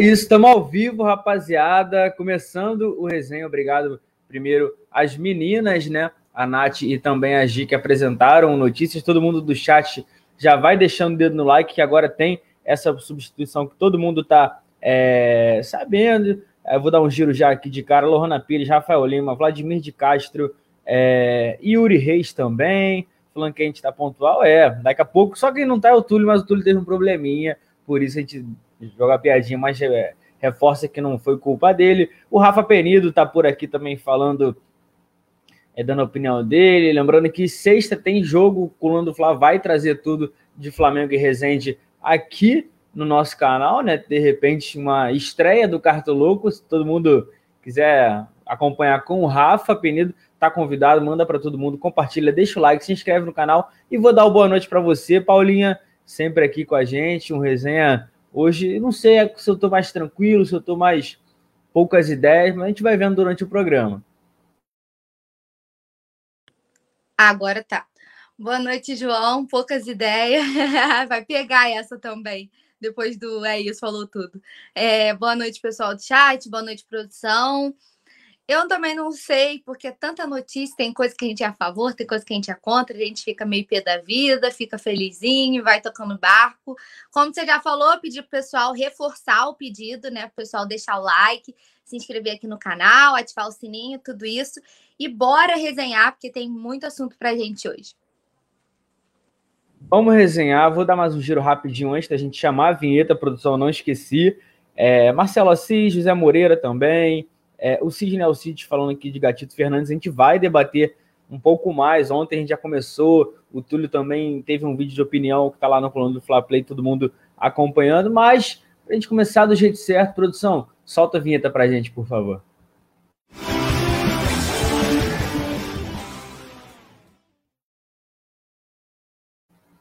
Dessa vez eu não voltei mutado, porque quando entra a vinheta, muta e eu sempre muto de volta. Aí todo mundo fica pegando no meu pé, mas dessa vez foi tudo certinho. Vamos começar falando enquanto o Túlio não chega, Paulinha, já de, de Flamengo. A gente teve o retorno dos jogadores principais é, na última segunda-feira, já estão treinando no Indrubu. Não são todos que vão estar à disposição do técnico Rogério Senna para o jogo de sexta-feira. E um que deve ganhar que não, não é certo que vai estar em campo, mas que vai ganhar chances nesse começo de temporada, é o Gustavo Henrique. Porque, como a gente destacou, o Rodrigo Caio está em fase de recuperação, ele acabou agravando uma lesão, forçando para jogar contra o São Paulo na última rodada do Campeonato Brasileiro de 2020, e por isso está treinando em separado, não está tendo. Quem vai ganhar essa chance deve ser o Gustavo Henrique. A gente ainda não sabe quando, quando o Rogério Senna vai estar tá, é, optando por utilizar esses jogadores, mas a tendência é que o camisa 2 ganhe mais espaço. Você acha que é, é, merecido? Porque a gente criticou muito durante o último Campeonato Brasileiro, mas de fato foi um cara que conseguiu dar a volta por cima. Na minha opinião, foi até importante em alguns jogos, fez, fez uma dupla muito boa com o Arão ali quando foi é, exigido, né? Isso, ele se superou, né? A gente vem falando, veio falando sobre isso, né, em diversos, em diversos resenhas, principalmente os pós-jogos, né, depois das atuações. E aí a gente não tem o Rodrigo Caio, a produção. A gente não tem o Rodrigo Caio e também não vai poder contar com o Natan, né? É, que foi negociado. É, nesse, nesse começo ele deve ser referência ao lado do Arão, né? Lembrando que, sempre lembrando ao pessoal que o Arão é, tá improvisado, né? Então o, o, Gustavo Henrique será o único zagueiro de origem, né? Ali dessa da dupla, mas eu acho que ele merece o reconhecimento, né? Deu a volta por cima, diferente do Léo Pereira, por exemplo, né? Que não teve tantas oportunidades, obviamente, mas acho que teve, não aproveitou. O Gustavo, apesar de dos erros né, pelos quais ele passou e de todas as críticas. Eu acho que ele foi assim, se abateu em alguns momentos, né? A gente viu jogos dele sair chorando, né? Assim, é, mas eu acho que depois que ele sentiu a pressão, ele meio que resolveu passar por cima disso e retomar a confiança da torcida. E aos poucos ele foi, não sei, não sei dizer, mas talvez é, uma forma de usar essa essas críticas e essa má fase como força, justamente para poder retomar o bom futebol, né? Para poder se reencontrar e poder participar da, ativamente, participar ajudando o Flamengo mesmo. Então, acredito que essa má fase tenha sido uma forma dele tirar força para poder se superar e se superou, né? Mostrou que estava pronto para passar por cima das, das adversidades, pronto para assumir o lugar. E a gente agora vai contar com ele com mais tempo. Eu acho que depois do título também isso deve ter dado uma tranquilidade, né, para ele. Então, agora tendo mais tempo para trabalhar, né, já começando de titular, digamos assim, desde do, dessa prézinha de temporada, né, que a gente é que a gente pode chamar de, de uma forma de pré-temporada esse carioca, eu acho que vai dar bom. Eu acho que ele tem, é, tem potencial, sabe? Não é o tipo de jogador que você olha e fala assim, ai, não aguento mais e a gente já viu que não vai dar certo. Ele tá mostrando o que ele quer, né? Então, que quem busca, quem corre atrás, uma hora a recompensa vem e a dele parece estar chegando. Pois é, né? Esse é um assunto que todo mundo estava comentando, foi muito debatido no, no último Campeonato Brasileiro, porque é, teve até uma, uma comparação feita com o Léo Pereira, a situação. Vou dar um giro no chat porque todo mundo falando, porque o Kika está na live, mandar um abraço para ele, pessoal. Moral! Que, é, o cara é brabo, então um abraço sempre muito bem-vindo aqui. Marcelo Martins, é, o, tem o Levir Culpe oficial. Que isso, não, aí não dá, pô. É, Vicente Flá, ou o Rafael Lima, os caras estão zoando, mas Vamos com tudo. E Paulinha, já que a gente está falando sobre isso, a comparação que, o que eu tava, que eu vinha comentando antes de parar para dar o salve, era sobre o Léo Pereira, né? Porque internamente todo mundo via os dois em momentos ruins, só que de formas diferentes, com o Gustavo Henrique inconformado, querendo melhorar, buscando um espaço, até por isso ele conseguiu dar a volta por cima. E por outro lado, algumas pessoas que a gente conversava nos bastidores via é, viam o Léo Pereira mais aceitando essa fase ruim, estava lá, ia para o treino, não mostrava muito que estava insatisfeito, queria jogar, mas não fazia muito por onde, diferente do Gustavo Henrique. Você acha assim que quanto isso é, é ruim para um jogador, né, para o Léo Pereira, porque é aquilo. É, ele está no Flamengo, a tendência, um clube. A gente não vê nem clubes querendo ele. Teve o Besiktas lá, que ainda estava numa época que ele vinha jogando uma partida ou outra. Agora ele sem jogar é pior. É igual a gente fala, por exemplo, do Michel. A gente brinca que ah, o Michel jogando é pior para vender. Mas não é. A gente quer que o jogador jogue bem para até que ele consiga dar a volta por cima. Se não conseguir reencontrar o bom futebol, que o Flamengo pelo menos faça uma boa venda. Mas no momento, nenhum nem outro, né? É, ele, a gente veio destacando, né, que ele estava até eu acho que complementa justamente o que eu estava falando sobre o Gustavo Henrique, né? A gente vinha debatendo que ele tinha se tornado a última opção da fila, né? Inclusive o Natan tinha passado à frente dele, o próprio Tuller, né?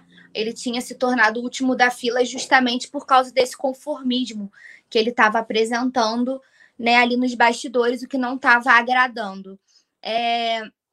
A Ana Clara falando, Paulo, ainda acho que devemos dar chance ao Léo Pereira. É, assim, na minha avaliação, eu acho que não tem muito para onde ir, e creio que ou ele mostra né, é, é, que ele quer alguma coisa, ou ele volta a brigar por espaço, porque se continuar conformado, é, e a gente vivendo esse, esse momento que a gente sempre tem que debater aqui, querendo ou não, que é sobre a saúde financeira do clube, a gente precisa avaliar é, que ele sem jogar, sem ter oportunidade, sendo o último da fila, ele acaba sendo um peso morto para o Flamengo. Porque aí ele não mostra o futebol, ou seja, não chegam propostas e também não ajuda o clube, fica ali meio que só ocupando espaço, né, digamos assim.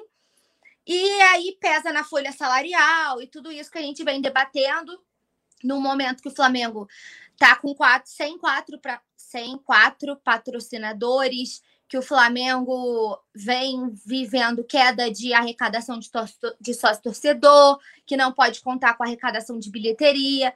Então, acho que é muito mais do que só prejudicial para o jogador, sabe, João? É prejudicial para ele, porque assim, é, eu acho que gente, em qualquer profissão, você tem que querer melhorar, você tem que querer crescer, você tem que querer evoluir né? Quando a pessoa se conforma com o momento em que está, ela não busca essa, essa evolução, né? Ela acaba estacionando. Acho que isso em qualquer função que exerça. Né? A gente sempre destaca que é saudável, briga por posição, o quanto é legal para a equipe, né? A gente vê diversas posições, assim, o Pedro que briga ali pela, por uma vaga no time titular, mas assim, sem vaidade, mas mostrando que quer algo que a gente não tem visto no Léo Pereira. Então, acho que é ruim para ele, para a carreira dele. Porque, sei lá, se eu fosse jogador, eu ia querer jogar, eu ia querer estar entre os titulares, eu ia querer fazer história no clube, principalmente se tratando de Flamengo. Ai, não tenho oportunidade aqui, eu vou me esforçar, eu vou melhorar para conseguir as oportunidades, para ser negociado, para ter chance em outro lugar. Eu, eu, se fosse profissional, se fosse jogador, eu ia querer estar entre os titulares. Eu nem ia me conformar de ser a última da fila. Porque o cara não é nem reserva imediato, nem terceiro reserva, sabe? Então, assim, até que ponto eu acho que é prejudicial tanto para o clube como para ele, como o profissional. Porque aí um olheiro de fora fala assim: poxa, mas o cara nem se esforça. Por que, que eu vou trazer ele para o meu time se ele não vai me acrescentar em nada? É, de fato tem esse, esse lado aí que a gente fala. É, o Nael Rubro Negro falando aqui, Michael é o Thiago, o Thiago o José Edilson falando que ele foi campeão com Jesus como titular, e era uma dúvida que eu estava querendo saber, Paula, se é isso, porque se for pegar, ele veio uma contratação de Jesus, assim como o Michael, vamos botar, os, foram os dois jogadores mais caros que o Flamengo contratou para a última temporada, isso tirando o fato que o Pedro e o Thiago Maia vieram por empréstimo. Então, pagando, foram os dois mais caros, que foram pedidos do Jorge Jesus e não jogaram tanto com outros treinadores. Você acha que isso pesou muito para eles? Assim, e, e, se pesou, não devia, né? Porque são jogadores que tinham que chegar e dar conta do recado, não importa com quem fosse o, o técnico, porque depois eu acho que ele, ele até teve chance com o Domi, o, o Rogério Senna em algumas oportunidades não, não confiou muito nele, porque já via que não tinha tanta confiança assim por conta de outras partidas, tanto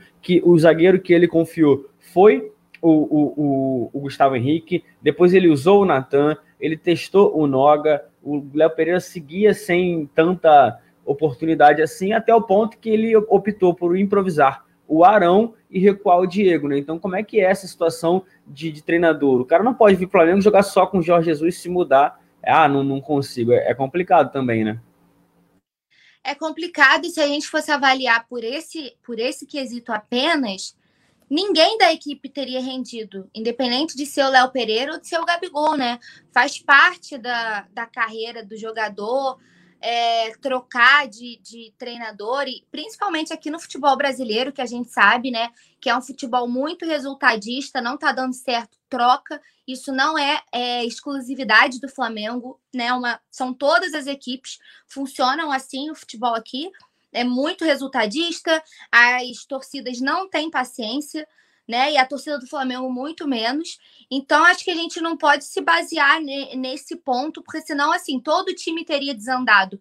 Eu lembro que logo assim que eles começaram, eu não vou me lembrar, não lembro ao certo se foi o Arão que falou sobre, não lembro o jogador, mas assim, logo assim que o Domi saiu, que o Rogério assumiu, que eles começaram a, a dar aquelas entrevistas coletivas e falar com mais, com mais frequência, um de, eu acho que foi o Arão, mas assim, um deles falou assim: ah, é, essa troca é ruim porque quando o Domi saiu e o Rogério assumiu, a gente teve que desaprender tudo para reaprender algo novo, né? Principalmente porque o estilo de jogo do Domi era completamente diferente, né? Então, imagina se todo mundo fosse pensar de que ah, eu vou me apegar à era, principalmente vamos falar do, do time de 2019 para fazer esse paralelo. Se todos os jogadores que tiveram todas as conquistas com Jesus se apegassem só a ele, e a gente sabe, eles também já falaram em diversas ocasiões como que eles sentiram a saída do JJ, né, por tudo que ganhou.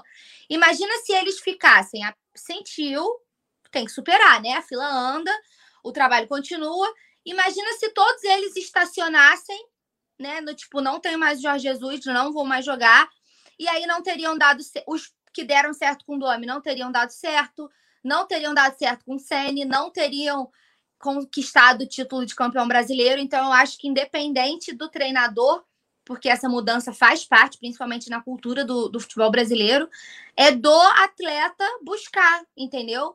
O, ele que tem que mostrar para o treinador que ele merece espaço. Assim como o Gustavo Henrique mostrou para o Rogério. Né? O Ceni bancou o Gustavo Henrique na época que ele mais estava vindo de falhas, né? Que ele teve diversos problemas com o Domi. Era uma das críticas, inclusive, que o Domi usava bem ele, né? Insistia nele. E o Ceni voltou, a gente, o Ceni chegou, a gente até debateu. É, eu vi diversas críticas nas redes sociais do tipo assim, ele chegou sabendo que o Gustavo Henrique era uma das maiores críticas da torcida e mesmo assim ele bancou, né? Então ele viu um potencial e uma vontade de, de melhorar e mostrando seu trabalho que talvez ele não esteja vendo em outros atletas, né? E a gente tem que mostrar que a gente quer, que a gente quer evoluir, que a gente está buscando o nosso espaço. E não nada cai do céu, né, João? Ficar sentado lá no banco esperando a boa vontade do treinador olhar para mim, o pozinho do Pirlim Pimpim atiçar a cabeça dele e falar: ah, é você que vai jogar hoje. As coisas não funcionam dessa forma. Pois é, né? Tá, tá complicada a situação, mas pro Léo Pereira, né? A gente tem alguns jogadores, a torcida também não entende muito bem é, essa forma que o, o, o Natan tá sendo negociado, Tuller, mas tem de, em contrapartida, o, o Paulinha, pessoal do chat também, já a gente visando a temporada e até o, o jogo da próxima sexta-feira, o Bruno Viana, ele já está treinando sem a, a, a proteção na, na, mão e é, é aquilo. Não, ninguém conhece muito bem, está todo mundo com muita expectativa e a tendência é que ele seja relacionado para o jogo da próxima sexta-feira contra o Rezende. Ele já treinou, vem aí ganhando força, tá? O problema da mão que ele acabou tendo um acidente é, doméstico não é mais um problema. E agora é, fica nas mãos do Rogério Senna a decisão de que se é, vai relacionar ou não o, o, zagueiro que foi contratado, né? Por enquanto, o único reforço da temporada. E aí, Paulinha, como você fica é, na expectativa, né, de ver o, o, Bruno Viana no momento que o Túlio tá aí com companhia? Túlio é... Maria! Oi, Maria! Cadê? Dá oi. Dá oi, dá tchau assim, ó, pra tia Paula e pro tio João, tá? Mostra, mostra o vestido do Mengão que você tá pra ela. Ah, lá, ó, Mengão. Beleza. Agora vai lá. Te amo. É. Foi. momento fofura. É. Paulinha, vou, vou dar o boa noite do Túlio e já volto para você. Túlio, seu destaque, a gente está falando de Léo Pereira, de zaga. Daqui a pouco a gente vai falar então do Bruno Viana. Como é que você vê aí? Porque o Rodrigo, a gente está falando que o Gustavo Henrique ganha espaço sem a presença do, do, do Rodrigo Caio, enquanto o Léo Pereira cada vez mais esquecido, né, Túlio? É, cara, eu, eu assim, eu acho que valeria, né? Primeiro, boa noite aí ao JP, a Paula, a galera que está no chat aí nos acompanhando, Rafael Lima aqui, Gustavo Linares, Urubu Rei, Nayon, geral aqui, é, James Leal Borges também, Vicente Flá. É, assim, eu, eu, eu, tenho a opinião de que o Léo Pereira é um bom zagueiro, né? Ele jogou bem pelo Atlético Paranaense, fez um bom ano, foi campeão e foi contratado por isso, né? Por essas boas atuações. E no Flamengo, assim como em determinado momento do, do Gustavo Henrique, né? Praticamente a mesma coisa, os dois acabavam. Deixa eu só fechar aqui, peraí. Foi. É, os dois acabavam né, intercalando, no, jogando com o Rodrigo Caio, também não teve boa fase. O Gustavo Henrique começou, vamos dizer assim, a se recuperar com, com o Sene. Né? Jogo, e começou a ter uma sequência boa de jogos. Eu acho que o Léo Pereira merecia uma oportunidade também. E, e assim, como o Michel está tendo agora, é, é, eu sei que eu falava porque ele não pediu para tirar férias, ele operou a orelha, gente. Ele fez uma, uma, né, um, um procedimento cirúrgico, então não daria para ele para ele fazer, aproveitou para tirar a orelhinha e tal. Mas eu acho assim, ele, ele merecia uma sequência. O Flamengo poderia aproveitar agora o início do Campeonato Carioca, botar ele para jogar, assim como o Gustavo Henrique, e tentar recuperar o jogador. Entendeu? Com a saída do Natan, a gente tem quem hoje? Rodrigo Caio, Arão está sendo usado na zaga, Bruno Viana e Gustavo Henrique. O Noga, a gente não sabe se de fato vai ser aproveitado. Né? Ainda tem o Tuller, né? Por enquanto ainda é, tem. Por enquanto tem o Tuller, né? Então vamos botar seis opções com possibilidade de saída de dois, né? Que é o, o Tuller, né? E com o próprio Léo Pereira, se não for aproveitado. Então a gente ficaria com quatro. Eu tentaria recuperar. Você perdendo o Tuller, você vai ficar com cinco opções na, na zaga e você não perde. Você vai, na verdade, você vai ganhar um grande jogador e uma possível futuro, futura venda, né? Porque o Flamengo também ele não veio de graça para o Flamengo. Gustavo Henrique veio, não custou nada, mas ele custou uma grana, inclusive, né? Depois do Michael, né? Depois do Michael, acho que é, é a mais cara, né? Se eu não me engano. Isso. Foi o Michel com 34 milhões e o Léo Pereira foi 27. Então, Pô, então acho que me, é, eu, eu tentaria recuperar. E olha que eu não sou muito entusiasta, não, porque ele fez aquele negócio do cheirinho quando eles ganharam da gente aqui. Mas o cara tá no Flamengo, a gente torce, né? Até o último momento para que ele dê certo. E a gente viu que. Acho que o cara, o maior exemplo do Flamengo, aí vai falar assim, pô, o Arão. O Arão, além dele ter se recuperado com o Jorge Jesus, é um cara que hoje é polivalente, né, cara? Você pode jogar com o Arão no meio, é zagueiro. Então a gente pode esperar isso de qualquer um. Por isso que a gente critica o Michael, tá tendo oportunidade, não consegue render, mas a gente é, segue torcendo e acreditando porque a gente viu que o Arão conseguiu dar a volta por cima. Eu torço mesmo, é, pelo mesmo destino do Léo Pereira. Pois é, então vamos já agora, como o Paulinho, voltar como a gente estava falando sobre o Bruno Viana, a tendência é que ele jogue nessa, nessa sexta-feira, ele pode ser relacionado, é, vai depender muito do treino de amanhã, mas ele já está aí com muita expectativa para esse jogo. O técnico ele está regularizado, tudo já foi é, resolvido para que ele possa estar em campo sem problema na mão. Qual a sua expectativa para também ver, por enquanto, o único reforço do Flamengo para a temporada de 2021? Expectativa grande, né? Como a gente vinha falando, ninguém conseguia acompanhar, ninguém acompanhava o futebol do Bruno Viana. A gente pesquisou um pouco sobre ele, né? Viu alguns lances, mas é muito é muito relativo, porque quando você faz o vídeo lá do corte, você não vai botar uns lances bizarros, né? Você só vai botar as boas fases, as boas partes. Então a expectativa é de vê-lo é, realmente atuando. É, acho que, assim como o Michel um exemplo, é um exemplo meio esdrúxulo, mas eu acho que, que a galera vai entender bem. Assim como o Michael, que meio que está fazendo a estreia dele, né, no Carioca, considerando que ele não tem muitas oportunidades de jogar profissional, é, e está tendo oportunidade, o Bruno Viana vai poder usar como uma pré-temporada esses jogos do, do Carioca, que são equipes mais inferiores, até para ele ir se adaptando, né? Não vai ser, não vai chegar tipo já jogando um clássico ou não vai chegar já sendo colocado na fogueira, tendo que enfrentar um time, né, que bata mais de frente com o Flamengo, um time de maior qualidade, que dê mais, que dê mais é, pressão ao Flamengo, digamos assim. Então, acho que eu vejo como positivo ele estrear no Carioca, justamente por, por enfrentarmos, com todo respeito a todas as equipes, mas enfrentarmos equipes de menor potencial financeiro e, teoricamente, de por terem menor investimento, são equipes mais fracas. Né? Então, acho que é uma possibilidade dele ir se ambientando. A gente sabe que tem o tempo de adaptação, né? Por mais que ele já esteja treinando, não estava treinando com um time profissional, que acabou de se reapresentar, e como esse retorno né, do time titular inteiro vai demorar, né? A gente estava até debatendo isso ontem, deve ser feito gradualmente, né? Num, num, estilo de rodízio, aos poucos, ir incluindo né, os jogadores principais, mas assim, a gente, a gente chutando, né? Não acredita que o Flamengo vai disputar esse campeonato carioca com os seus 11 principais até porque já no mês que vem já tem Libertadores, né, Copa do Brasil, essas coisas todas.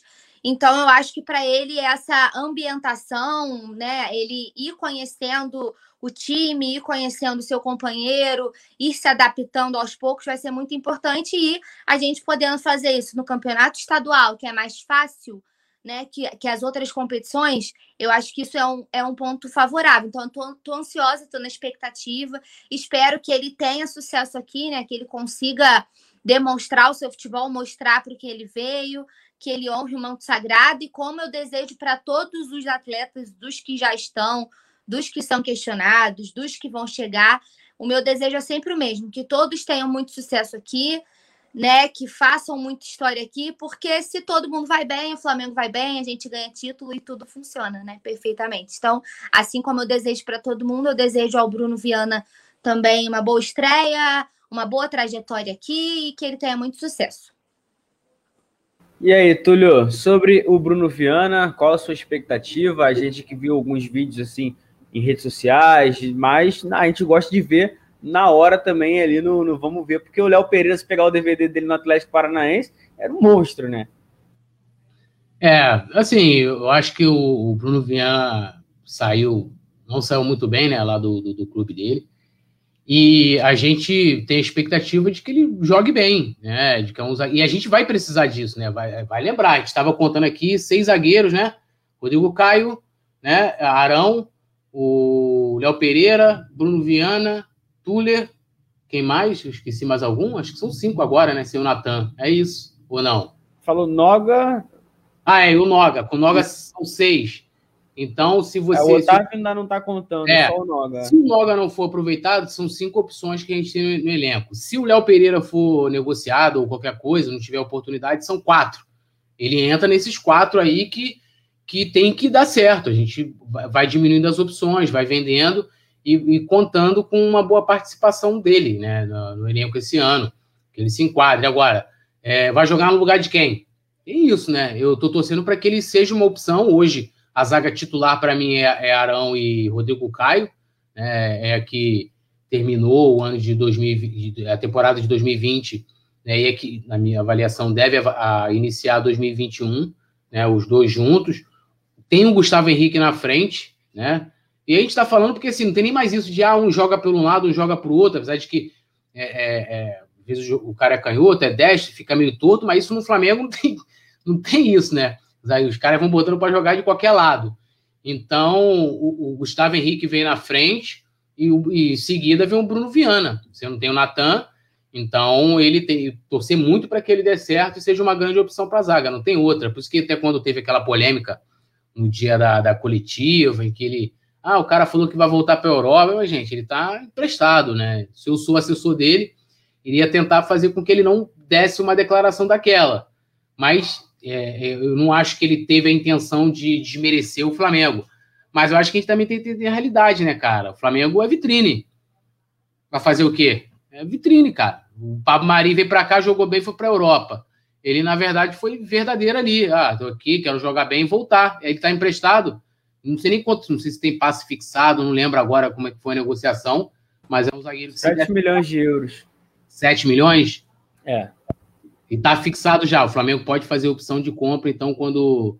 No quando... fim do, do empréstimo, sim. Então, vamos ver. Aí tem que torcer para quanto que vai estar o euro lá também, né? Do jeito que tá, vai estar tá valendo 10 reais um euro. Aí vai estar tá 13, pô. Aí ferrou. aí, meu amigo, aí não tem jeito. Mas é isso. Vou torcer para que ele dê certo. Vi muito pouco dele. Só esses, esses vídeos highlight, né? Os highlights. Tu vai lá, como pessoa falou do Léo Pereira, é maravilhoso, amigo. Só desarme, pô, tremendo. Fui ver aquele Victor Sá de ontem. Pô, meu irmão, tu pega lá o lance e olha assim, traz o cara. Aí tu olha os é números. O Neymar. É, pô, joga pelos lados, o cara ousado, entendeu? Assanhadinho. Mas aí, meu amigo, tu vai ver os números, não é nada daquilo. É igual quando, pô, quando a produção usava o Tinder. Hoje não usa mais, a produção não precisa. Só vai lá na, na fotinha viajando fora. É, não bota pô, fotinha. usava o Tinder? Tinha isso aí? Pô, Como é que é essa história aí?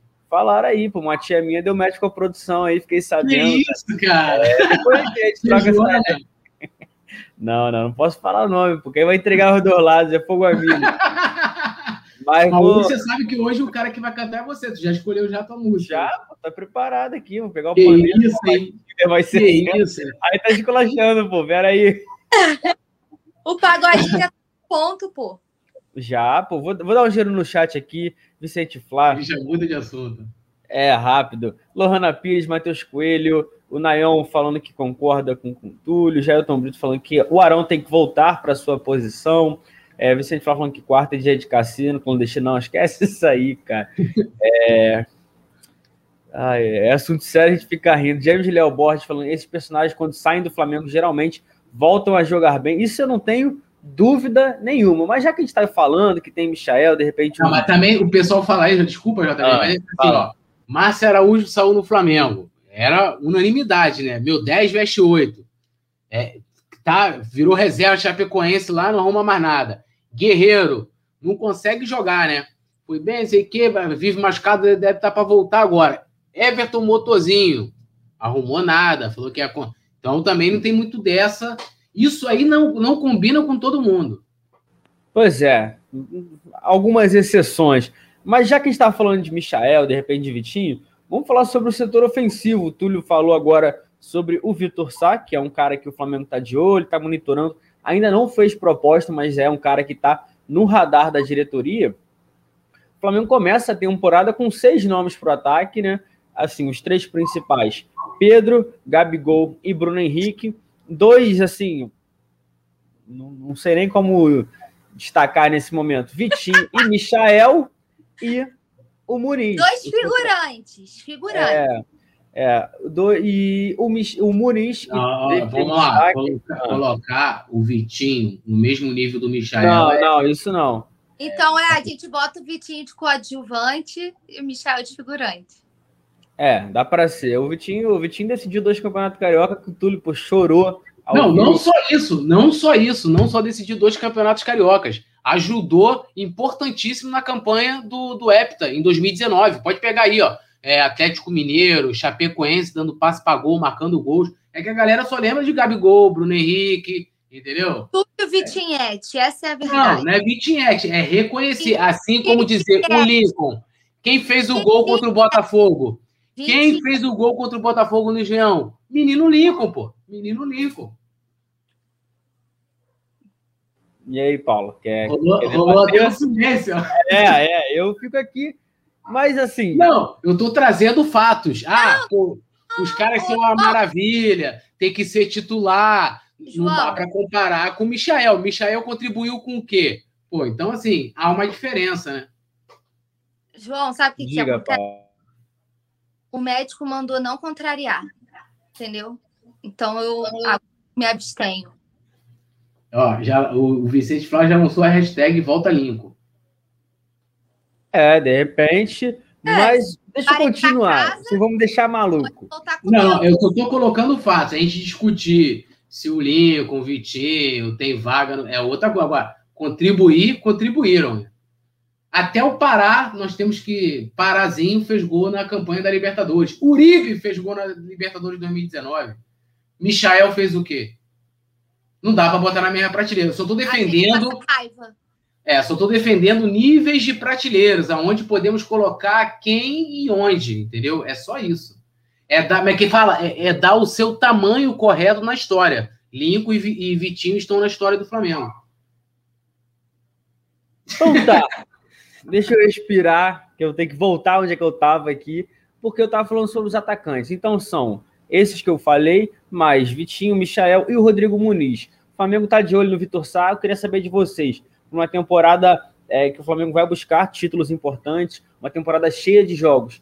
Esses seis dão conta do recado, tem que buscar algumas opções. E se o Vitor Sá, coisa que a gente conhece pouco, um atleta que a gente conhece pouco, pode ser a opção, ou se pode ser virar, por exemplo, mais um Pedro Rocha da vida que veio não conseguiu muita coisa. Começa com você, Paulinha. Cara, eu acho que a gente tem que buscar buscar novos nomes se a gente for negociar quem não tá rendendo, entendeu? Porque para você lotar o elenco de atacante, é, sem negociar Vitinho e Michael, por exemplo, que não rendem, é, seriam mais pesos. Volta lá na história que eu estava falando no começo. Mais peso salarial na folha e mais gente que seria peso morto, porque não tem, não tem. Por mais que o calendário vá ser tão apertado quanto foi na última temporada, por mais que o Flamengo tenha várias opções, é, várias opções não, desculpa, várias competições para disputar, esse monte de opção não vai jogar, entendeu? Então, assim, se for para trazer mais, ah, vamos trazer o Vitor Sá e mais um, que seja o Vitor Sá, tá? Tô fazendo hipótese. E mais um. Aí a gente tem que abrir espaço, porque não tem dinheiro para bancar essa galera que não tá aí atuando. Então, assim, vamos trazer o Vitor e mais um, mas, em contrapartida, vamos negociar Vitinho e Michael. Aí, beleza. Você negociou, afrouxou a, a, a folha salarial e trouxe atletas dentro do que você pode pagar. Agora, se para trazer sem negociar, eu acho que aí não traz ninguém, porque não tem não tem lógica, né? Não tem nem dinheiro sobrando para isso. Mas eu negociaria esses dois nomes e tentaria dois novos jogadores para a gente ver se a galera aí rende, porque também não adianta ter esses dois que eles não fazem muita coisa, né? Não dá para contar com eles muita coisa. É o que a gente fala, por mais que o, o Flamengo tenha elenco, a gente sempre fala aqui, né? Ah, a gente tem elenco. Se você parar para avaliar, era o que a gente debatia alguns, alguns resenhas pós-jogo, tipo assim, às vezes o time não tá bem, aí você fica, mexe, Sene, mexe, Sene, mexe, Sene, mas tu olha pro banco e tem posição que você fica assim, ah, vai tirar e vai botar quem? Você não olha para o Michael como se o Michael fosse entrar para resolver a partida. Você não olha para o Vitinho como se o Vitinho fosse entrar para resolver. Então, até que ponto a gente pode considerar que a gente tem um mega elenco? Eu acho que a gente não tem esse mega elenco, justamente por ainda termos posições que a gente olha e fala: e vai botar quem? Não tem quem resolva sabe? Quando o time precisa. Eu acho que é muito por aí. E o Vitor, não sei dizer se é uma boa ou não. Eu acho que, assim como toda contratação é uma aposta, como você lembrou, a gente não conhece muito dele, né? Ninguém aqui acompanha muito futebol alemão, principalmente o Wolfsburg. Se fosse um Bayer, alguma coisa, a gente até vê alguma coisa ou outra, mas o Wolfsburg a gente não acompanha, então é uma aposta. É, a gente, o, o Túlio trouxe até alguns números para a gente avaliar ontem, né? Fazer uma avaliação mais intensiva dele, mas como ele lembrou, a gente também não tem acesso aos dados todos que o centro de inteligência tem. E se eles avaliarem que é uma aposta é, boa, né? E que vale a pena tentar, beleza, mas tem que negociar alguém, não tem jeito. Pois é, vou dar um giro rapidinho, Túlio, antes de saber a sua opinião. É, o Vicente Flá falando que esse Vitinho Sá nem vem, Nayon Rubro Negro falando que o Pedro é centroavante, Sebastião Paulo, todo mundo aqui, e tem um. Caramba, cadê o comentário? Foi aqui, ó, do James Léo Borges, que eu vou emendar, além da sua opinião, Túlio, queria saber se você concorda com ele. Ele fala assim: o Vitor Sar deve vir para ganhar um salário alto. Seria uma outra aposta de risco. E aí, como é que você analisa o cenário todo envolvendo o ex-atacante do Palmeiras? É, né? Eu, assim, eu acho que para você trazer, a não ser que o Flamengo separe, a gente está colocando tudo, né, os atacantes de lado com né, os centrais, vamos dizer assim, é, tudo numa opção só, né? Então a gente tem cinco no elenco hoje. Eu acho que para o Victor Sá vir como opção, viria como opção, é, teria que alguém sair, né? O Michael, o Vitinho, né? Não faz sentido você ter mais um jogador e, e mais. É, vi em que condição, né? Ele tem contrato até julho de 2023, se não me engano. Se não for 23, é, 23, né? É, eu estava vendo, eu sei que o transfer market não dá para você, né, não, não, é muito confiável, mas ele te dá mais ou menos uma noção. Né? E o valor de mercado do Vitor Sá hoje é de 3 milhões de euros. Né? Vamos, vamos lá, vamos pensar aqui que se o Flamengo for negociar, se não for um empréstimo, que, o, que tem que comprar os direitos que seja 2 milhões de euros. Não sei nem quanto que vai dar isso. Eu sei que 3 milhões de euros, a, na cotação de ontem, estava dando 20 milhões de reais. Então, assim, é uma grana. Vai dar o quê? 10, 15 milhões? É uma grana que, que pode se gastar. E é um jogador, eu vi me dizer, ah, você está falando aí que o cara é, não daria certo porque tava, tá lá no Wolfsburg e não tá tão bem e tal. O Bruno Henrique também foi lá. O Bruno Henrique, mas sabe aquela passagem que o cara tem? É igual o Pedro. Pedro saiu do Fluminense, foi pro Fiorentino e veio pro Flamengo, cara. O Hugo vai dizer assim: ah, o Pedro não deu certo na Europa. Cara, o Pedro praticamente não jogou na Europa. Assim como o Gabigol, sendo que o Gabigol tem um, um complemento diferente, porque se for pegar, o Gabigol não fez cinco partidas pela Inter, cara. O Gabigol simplesmente chegou, o Gabigol não jogava. Entendeu? E aí o Gabigol envolveu é, indisciplina, envolveu uma série de situações que fez com que ele fosse emprestado. E aí sim, esse é o agravante do Gabigol. Ele não passou somente pela Inter, ele também foi emprestado. Então, assim, não dá para comparar. O cara tá lá já há algum tempo no, no Wolfsburg, ele não é titular, é, ele foi bem no futebol austríaco. Talvez possa ser que ele renda aqui pela qualidade, pelo nível do nosso futebol, né? Eu não sei o nível do futebol austríaco, pra, mas eu sei que o futebol alemão é muito melhor do que o futebol austríaco, né? Que foi aonde ele chamou a atenção no segundo time dele lá para poder ser comprado pelo Wolfsburg. Então, ele é reserva, joga pelos lados, né? É um jogador também de, de velocidade e tal, que estaria ali mais nas características de, de Vitinho, de Michael, ou até o próprio Bruno Henrique também. É, e seria uma aposta, mas assim, se, é, é, eu acho que tinha que se analisar em que condições ele viria. É compra, é empréstimo, é empréstimo com obrigação de compra ou com, com opção, como, como é que ele viria para o Flamengo? Quanto que o Flamengo. E a questão do salário. Não deve ter um saláriozinho e, o Vitor Sá, vai lembrar, ele só aqui no Brasil só jogou a base. Né? No Palmeiras ele nem chegou a jogar no profissional. Jogou na base e foi, e foi lá para a Áustria. Então, assim, o cara, tá, o cara faz carreira no futebol europeu, diferente do Bruno Henrique. O Bruno Henrique foi uma passagem lá no. O cara fez 15 jogos no Wolfsburg. Sei lá. Assim, ah, não dá para comparar. O cara já está duas temporadas no Wolfsburg, então é diferente, né? Quanto que ele ganharia, quanto que custaria. Eu sempre parto disso, mas olhando os seus números recentes, o que também é uma referência, mas não é determinante para se contratar ninguém, sabe? Né? Os caras estão lá, os caras têm, deve ter lá um scout lá do Flamengo no centro de inteligência, pô, quanto que o cara corre, quantos passes ele dá, quantos chutes ele precisa, minutos em campo para poder fazer o gol, para dar uma assistência, que ajuda a gente a ter uma opinião melhor, né? Mas dependendo da condição, se for compra, eu sou totalmente contra. Se de repente for um empréstimo, ou se o Flamengo pretende vender o Michael e trazer ele para o lugar como opção, de repente eu traria. Mas assim, não é uma grande. Ó, oh, vai vir, vai, é o cara. Pode ser, pode se tornar, a gente não sabe, pelo nível do nosso futebol. Mas não me chamou a atenção, nem nos números, nem no seu histórico, que eu pude ver até o momento. Mas eu, eu tenho uma curiosidade de saber como que o Flamengo, né? Porque diz lá que o Flamengo interessa, então o Flamengo provavelmente deve ter sondado como o Flamengo quer fazer essa, essa negociação. Pois é, a gente vai estar tá de olho na negociação, a gente vai continuar falando. O Adefá perguntou se a gente já falou do Hugo, a gente vai falar.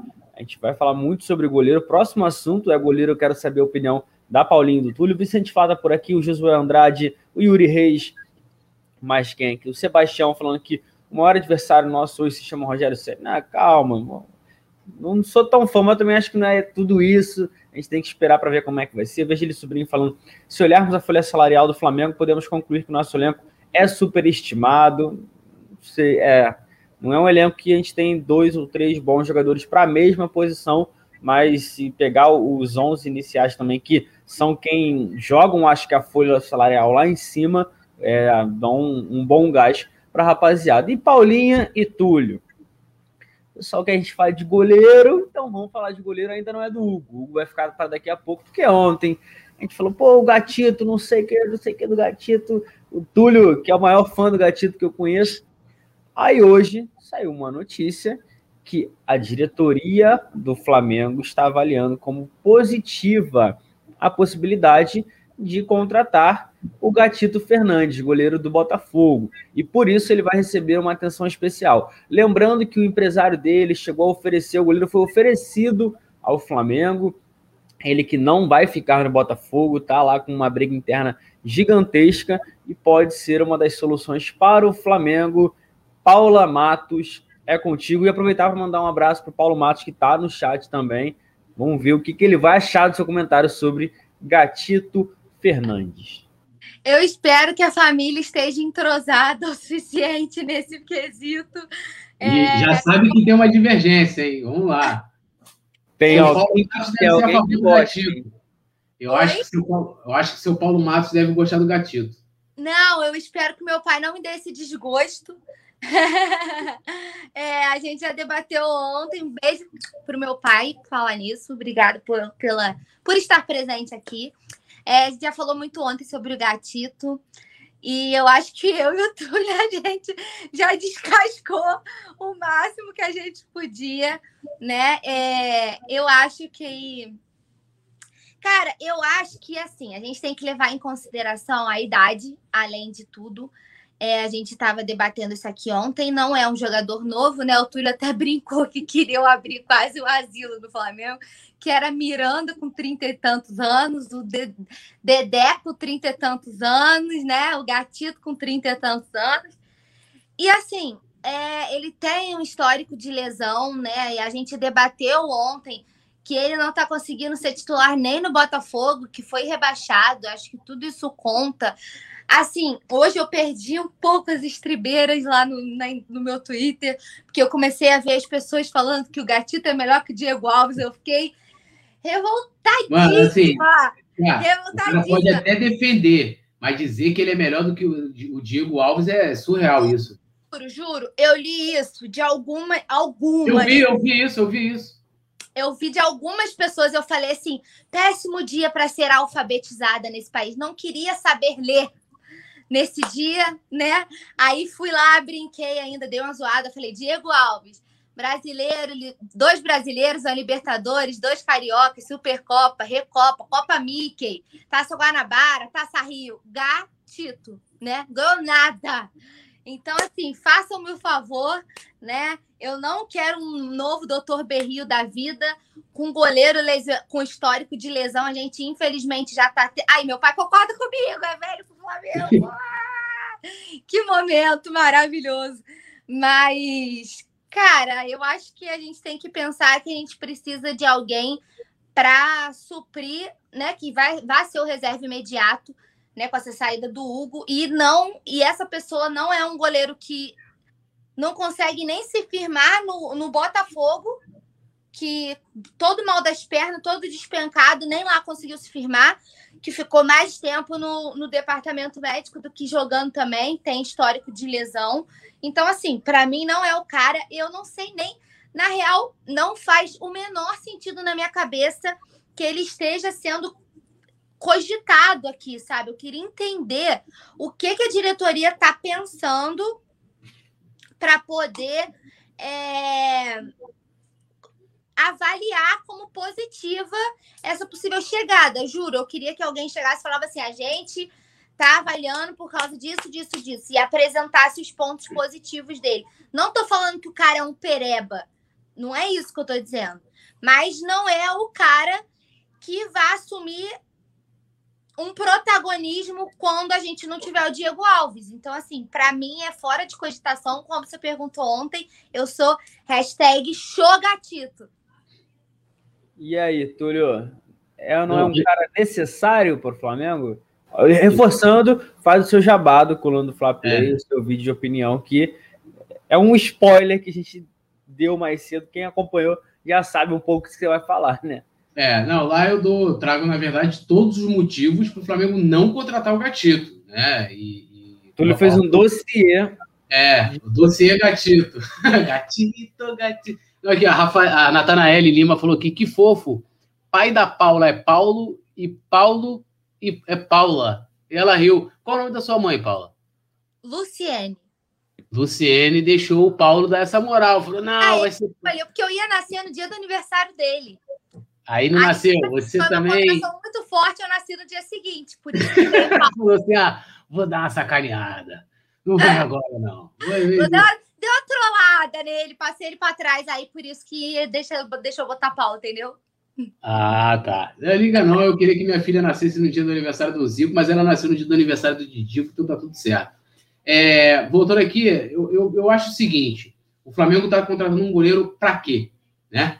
Para que que você vai? Ah lá, ó. Os motivos, motivos para o Flamengo não contratar o Gatito. Então depois corra lá no coluna do Fla Play, corra lá no meu vídeo, que eu, eu vou fazer de forma bem resumida. Eu acho que o Gatito não atende às necessidades do Flamengo no momento.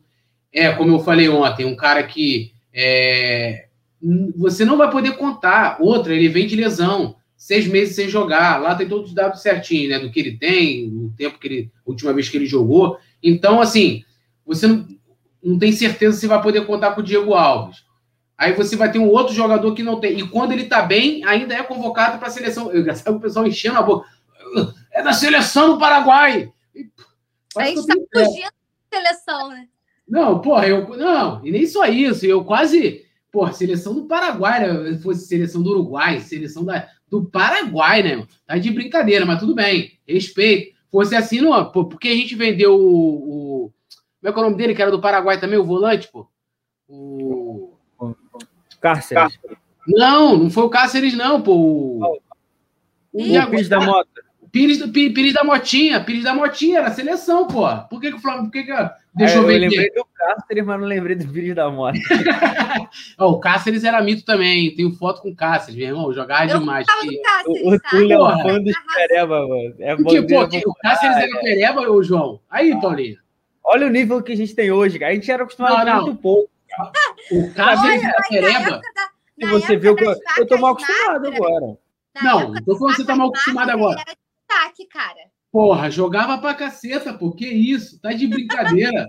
porra, se ele continua no Flamengo, ele, ele ia ser o Arão, porra. Eu ia pegar, ia ter um técnico lá que ele ia botar ele pra jogar. Que isso? Tá de brincadeira. Cáceres, eu, tenho, eu tenho autógrafo do Cáceres. Tá de brincadeira.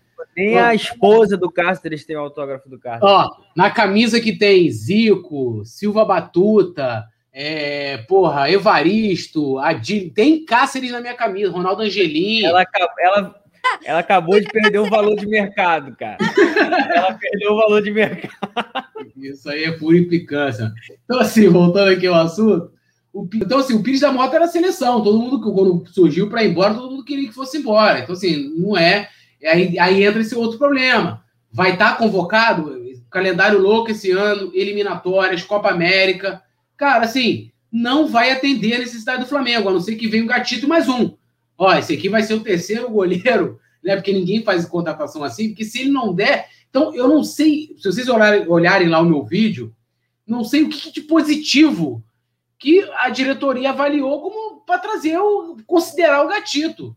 É e assim, né, como a Paula falou, não é ser contra a habilidade dele, apesar que dá uma. Igual, tem umas falhas no gatito, joga aí no YouTube aí, meu irmão. Aí com o pé desiste, não sabe. Não, assim, bizarras, né? Mas tudo bem. Não, também não sabe jogar com o pé. Né? Hoje a gente tem um time que, que gosta de jogar com a bola, que utiliza do goleiro. Então, assim, são N situações contras e muito pouco a favor. Dia 29 agora completa 33 anos, né? Assim, Cara, não dá, desculpa, assim, não é o goleiro do Flamengo. Acho que a gente pode ter outras opções. E o engraçado, sabe o que é engraçado? Aí eu volto naquele assunto, até para poder me estender um pouquinho sobre o assunto e para dar curiosidade para a galera lá, lá no coluna do Fla Play. A galera, tipo assim, pô, beleza, pô, o cara de seleção é um argumento. Eu considero, é um argumento. Aí o cara vira e fala assim: ainda bem que você não é dirigente do Flamengo. Aí eu respondi pro, pro amigo lá no Instagram. Falei, ainda bem que eu não sou, irmão, porque se eu fosse dirigente, eu nem, considerar o gatito. Desculpa.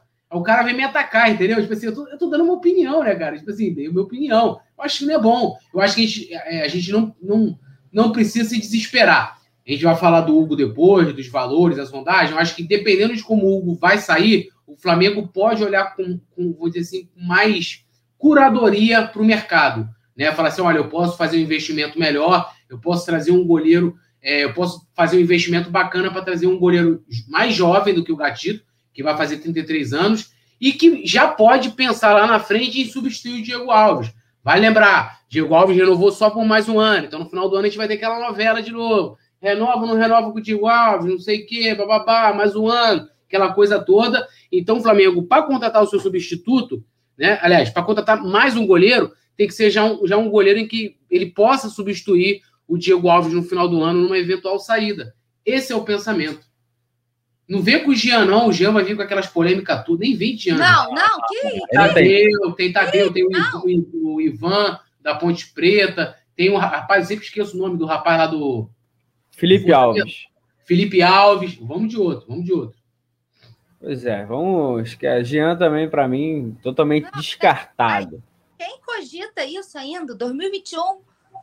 Rodrigo Gringo falando. Já estavam cogitando. Por que vocês não falam do Bruno? Porra, Jean é, é ficha. É. Jean é ficha. Para quem sugere o Bruno, todo respeito ao Bruno, ele tá lá seguindo a vida dele, pagou, repudiu veementemente o que ele fez, perdeu toda a minha idolatria que eu tinha por ele aquilo ali, não tinha necessidade alguma. Tem o direito de seguir a vida dele, tá lá na quinta divisão, sei lá, do Campeonato Carioca. Mas assim, não dá, não dá o Flamengo ter qualquer associação hoje com a imagem do Bruno. Pois é, vou dar um giro no chat aqui rapidinho, Matheus Coelho. Aí, ó, olha um grande goleiro aí. César, César Marquinhos. Marquinhos. Que isso, mano. Aí. A defesa aí é, foi top, mano. Pô, foi um defesaço, né? Foi, Flamengo e Palmeiras não, engraçado lá no, que, ele, que, que, esse jogo, ele já estava dispensado, não foi isso? Ele já estava dispensado, o cara já indo para que ele ia para a Europa, sei lá, ia voltar para o time dele lá da Europa. Aí ligaram, irmão, não tem zagueiro. Volta! Aí o cara voltou, foi jogar esse jogo contra o Palmeiras. O avião arremeteu. o avião arremeteu, o avião. Aí o cara foi pro jogo, meu, faz essa defesa. Ele tava ali, a galera me zoa. Ah, pô, tu defendia a muralha, porque assim, eu ia falar o ídolo do Túlio no chão, assim, olhando o César Martins. Muralha dando mole. Mas o, o seguinte: o cara bota a camisa do Flamengo e te passa a defender. Eu fui dar um apoio moral pro Muralha, entendeu? Fui lá, quer participar da bandeira? Participe e tal. É igual se tivesse a bandeira pro Michael, eu também participaria no final de campeonato, pô. Problema nenhum. Não, não tenho culpa de que ele escolheu pular em todos os cantos. De que o, o, o, o, Muralha, ele é aquele cara, sim, ele tem uma opinião, ele não muda a opinião dele por nada. Eu não tenho culpa, ele, né, o cara não varia. Tipo assim, ah, hoje eu tive uma opinião, amanhã eu tenho outra. Eu, eu, eu sou de esquerda, sou de direita, sou de centro. O cara é só de um lado, irmão. Aí vai fazer o quê? Deu mole, né? E, ficou essa, essa, essa coisa no meu currículo. Mas eu assumo esse BO, não tem problema nenhum. Abraço esse BO. Toma que o filho é teu. É. Túlio, aqui, ó, tá o a... rapidinho, o Jamie Albosch falou aqui para aqui, assim, ó. Poeta Túlio, não vamos desprezar a expertise futebolística do Paraguai no Flamengo. Fleitas Solis, os maiores treinadores, Modesto Bria, sensacional, Benite, Garcias e Reis. Inclusive Reis, meu irmão, é um dos maiores zagueiros da história do Flamengo. Jogava demais, mas isso aí, o Jamie Albosch, são exceções, são exceções, são exceções. Túlio, tu tá com a matéria da próxima pauta aberta aí, só para eu, eu, saber. Né? Aberta não tá não, mas se quiser eu abro aqui que tá por não favor, tá Por favor, que eu vou precisar de você para ler o nome do site e eu vou dar o um giro no chat aqui para rapaziada. Nome e sobrenome tá por aqui, o Daí José, Vicente Flá, o Peixe Frito do Mengão, é, Josué Andrade, Franklin Cabral, Thiago Pereira sempre com a gente aqui. Mas quem? José Rodrigues, busca goleiro do Fortaleza. O Rogério já conhece o trabalho dele. É, o Felipe Alves, a gente sempre fala dele aqui, é um grande goleiro realmente. eu particularmente gosto muito. E falando de goleiro, a gente vai ter que falar do Hugo. Tá aberto aí, Túlio? viu, viu o nome da criança? Putz, mano. Ó, é calma, calma. Deixa eu, eu vou ler quando eu pedir você fala o nome do site, porque a imprensa holandesa, pessoal, está repercutindo já o interesse do Ajax é, no Hugo Souza, nosso goleiro né, Neca, que terminou o Campeonato Brasileiro como titular, foi é, bem em grandes partidas, acabou tendo algumas falhas contra o São Paulo, mas é de fato um grande goleiro. E o portal, qual é o nome do portal, Túlio? Voetbal pri, Primeiro. Primeiro. Voetbal, é, Primeiro. É assim que fala. Pois bem, é assim, é assim, O Túlio falou, é assim. Eles abriram um espaço no site para falar sobre essa, esse interesse do, do Ajax no, no Hugo. Então, Paulinha, cada vez mais essa novela acontecendo, esquentando, e o Ajax está com representantes aqui no Rio de Janeiro. A qualquer momento pode chegar uma proposta, e a gente que estava aqui debatendo gatito, que não sei o quê, o ideal era ter Diego Alves e Hugo. Mas vai ser difícil também segurar o Hugo, até porque tem um orçamento a ser cumprido, né, Paulinho? É, não tem como a gente fugir de, de, dessa questão orçamentária. É, e também não tem como a gente fugir de um assédio por jogadores que se destacam, né? O Hugo foi uma das grandes revelações do Flamengo na temporada passada. É, foi o goleiro. Podemos dizer que ele foi o goleiro titular do Campeonato Brasileiro, né? Ele foi o goleiro campeão brasileiro. Isso já dá um up, né? Eu acho que além de, de todas as boas atuações que ele teve, né? Que ele salvou o Flamengo em diversos momentos, ele se destacou muito em diversos momentos. O fato do Flamengo ter conquistado o título com ele sendo titular da posição, já é algo que também pesa muito para ele, né? E a gente já vinha debatendo há algum tempo. Paula, deixa eu só fazer minha defesa, porque a produção colocou, teve até que colocar aqui no chat. É, ó, peguei aqui, ó, vê se vai dar para ouvir, ó. Football Premier NL. Football Premier NL é o nome do site. Football Premier NL. Foi bem, foi bem. Football Premier NL. Tá aí. Agora com a pronúncia correta em holandês. Football Premier NL. Entendi. Então tá bom. Não, eu falei voetbal. Porra, feio. Futebol, olha a diferença. Futebol Premier. É, tá enferrujado. Quanto tempo tem que você não vai na Holanda, Túlio? Ah, muito tempo, sei lá, uns 10 anos. Agora com a pandemia também não tem nem previsão é. de voltar lá. É normal tá enferrujado, mas vai, Paulinho. Eu até me perdi no que eu tava falando. E aí, é, no, sobre a situação eu toda acho aí? que a, a questão de. Aí, como eu estava falando, que o Campeonato Brasileiro também acho que já deu uma valorizada a mais. É, e a gente vinha debatendo de que seria muito difícil segurar ele por muito tempo, né? Porque se chegasse uma proposta, um time de fora, e aí conta também a vontade do jogador, a maioria deles, né? Porque, assim, para falar todos é meio complicado, apesar de que sejam quase. A maioria deles tem sonho de jogar na Europa, ainda mais o que é jovem, né? É, então seria muito difícil a gente segurar. A gente já vinha debatendo sobre isso há algum tempo. Só que a gente não, eu acho que a gente não imaginava que essa proposta fosse vir tão rápido. Quando a gente debatia, a gente falava, poxa, será que a gente consegue manter o Hugo por mais duas temporadas? Ou acho que todo mundo esperava por pelo menos mais essa temporada. Acho que ninguém imaginou que fosse sair assim, tipo, já chegar a proposta para agora e já poder deixar o clube. Mas eu acho que era muito natural que isso acontecesse, considerando a, a boa temporada, as boas atuações que ele teve. E dependendo do dinheiro, cara, não tem como. Porque o Flamengo tem que pensar na parte de orçamento. E aí, como eu falei aqui ontem, e eu volto, eu volto a falar, é, o Flamengo que já precisa, e aí a gente debatendo aqui, né, Gatito, quem seja é, que, que, esteja na mira do clube, eu espero que não seja o Gatito, mas já tem que haver um planejamento, justamente porque o, o sistema está se desenhando para que a gente perca o Hugo, né? A situação está se desenhando para que a gente perca o Hugo, o Ajax que já mandou né, tá mandando representantes ao Brasil para poder abrir as conversas, abrir as negociações. E se for nessa faixa que está sendo especulada, 10 milhões, mano, eu acho que não chega a isso tudo, tá? Eu acho que é 10 milhões, eu, eu não acredito que chegue a isso tudo. Eu creio que uns 8, 9, assim, 7, 8 por aí. Mas tendo que, que bater uma meta de 162 milhões de reais por venda de jogadores, o Flamengo não vai pensar duas vezes, entendeu? Antes de vender. E aí já tem que ter planejamento para repor. Porque aí, como a gente vinha debatendo, saindo o Hugo, o Gabriel Batista se torna automaticamente o segundo goleiro, né? O goleiro reserva. E a gente já sabe que não dá para contar com o Gabriel Batista, principalmente para ser o reserva imediato do Diego Alves. Então é por isso que eu sempre falo da importância de ter um planejamento, de já estar tá observando, conversando, ainda que em off. Não é, não estou dizendo oferecendo propostas, são coisas diferentes, mas já conversando com outros clubes, acompanhando a situação para uma possível saída do Hugo sendo sacramentado, o Flamengo já tem a bola da vez e só garanta é, esse resultado. Mas para isso tem que ter planejamento, né? Ou o clube acha que o, o, Gabriel Batista é ok. E todo mundo sabe que não, né? É, pois é, a gente está analisando tudo isso. E Túlio, você, como você está vendo é, essa situação, o, o, a imprensa agora holandesa repercutindo isso, cada vez mais esquentando, e a multa dele, a gente vai falar daqui a pouco, o James Galborges até comentou, a gente vai, é até o próximo assunto, esse tema da multa, e é o que a gente fala, né? O real muito valorizado, o euro a seis e pouco.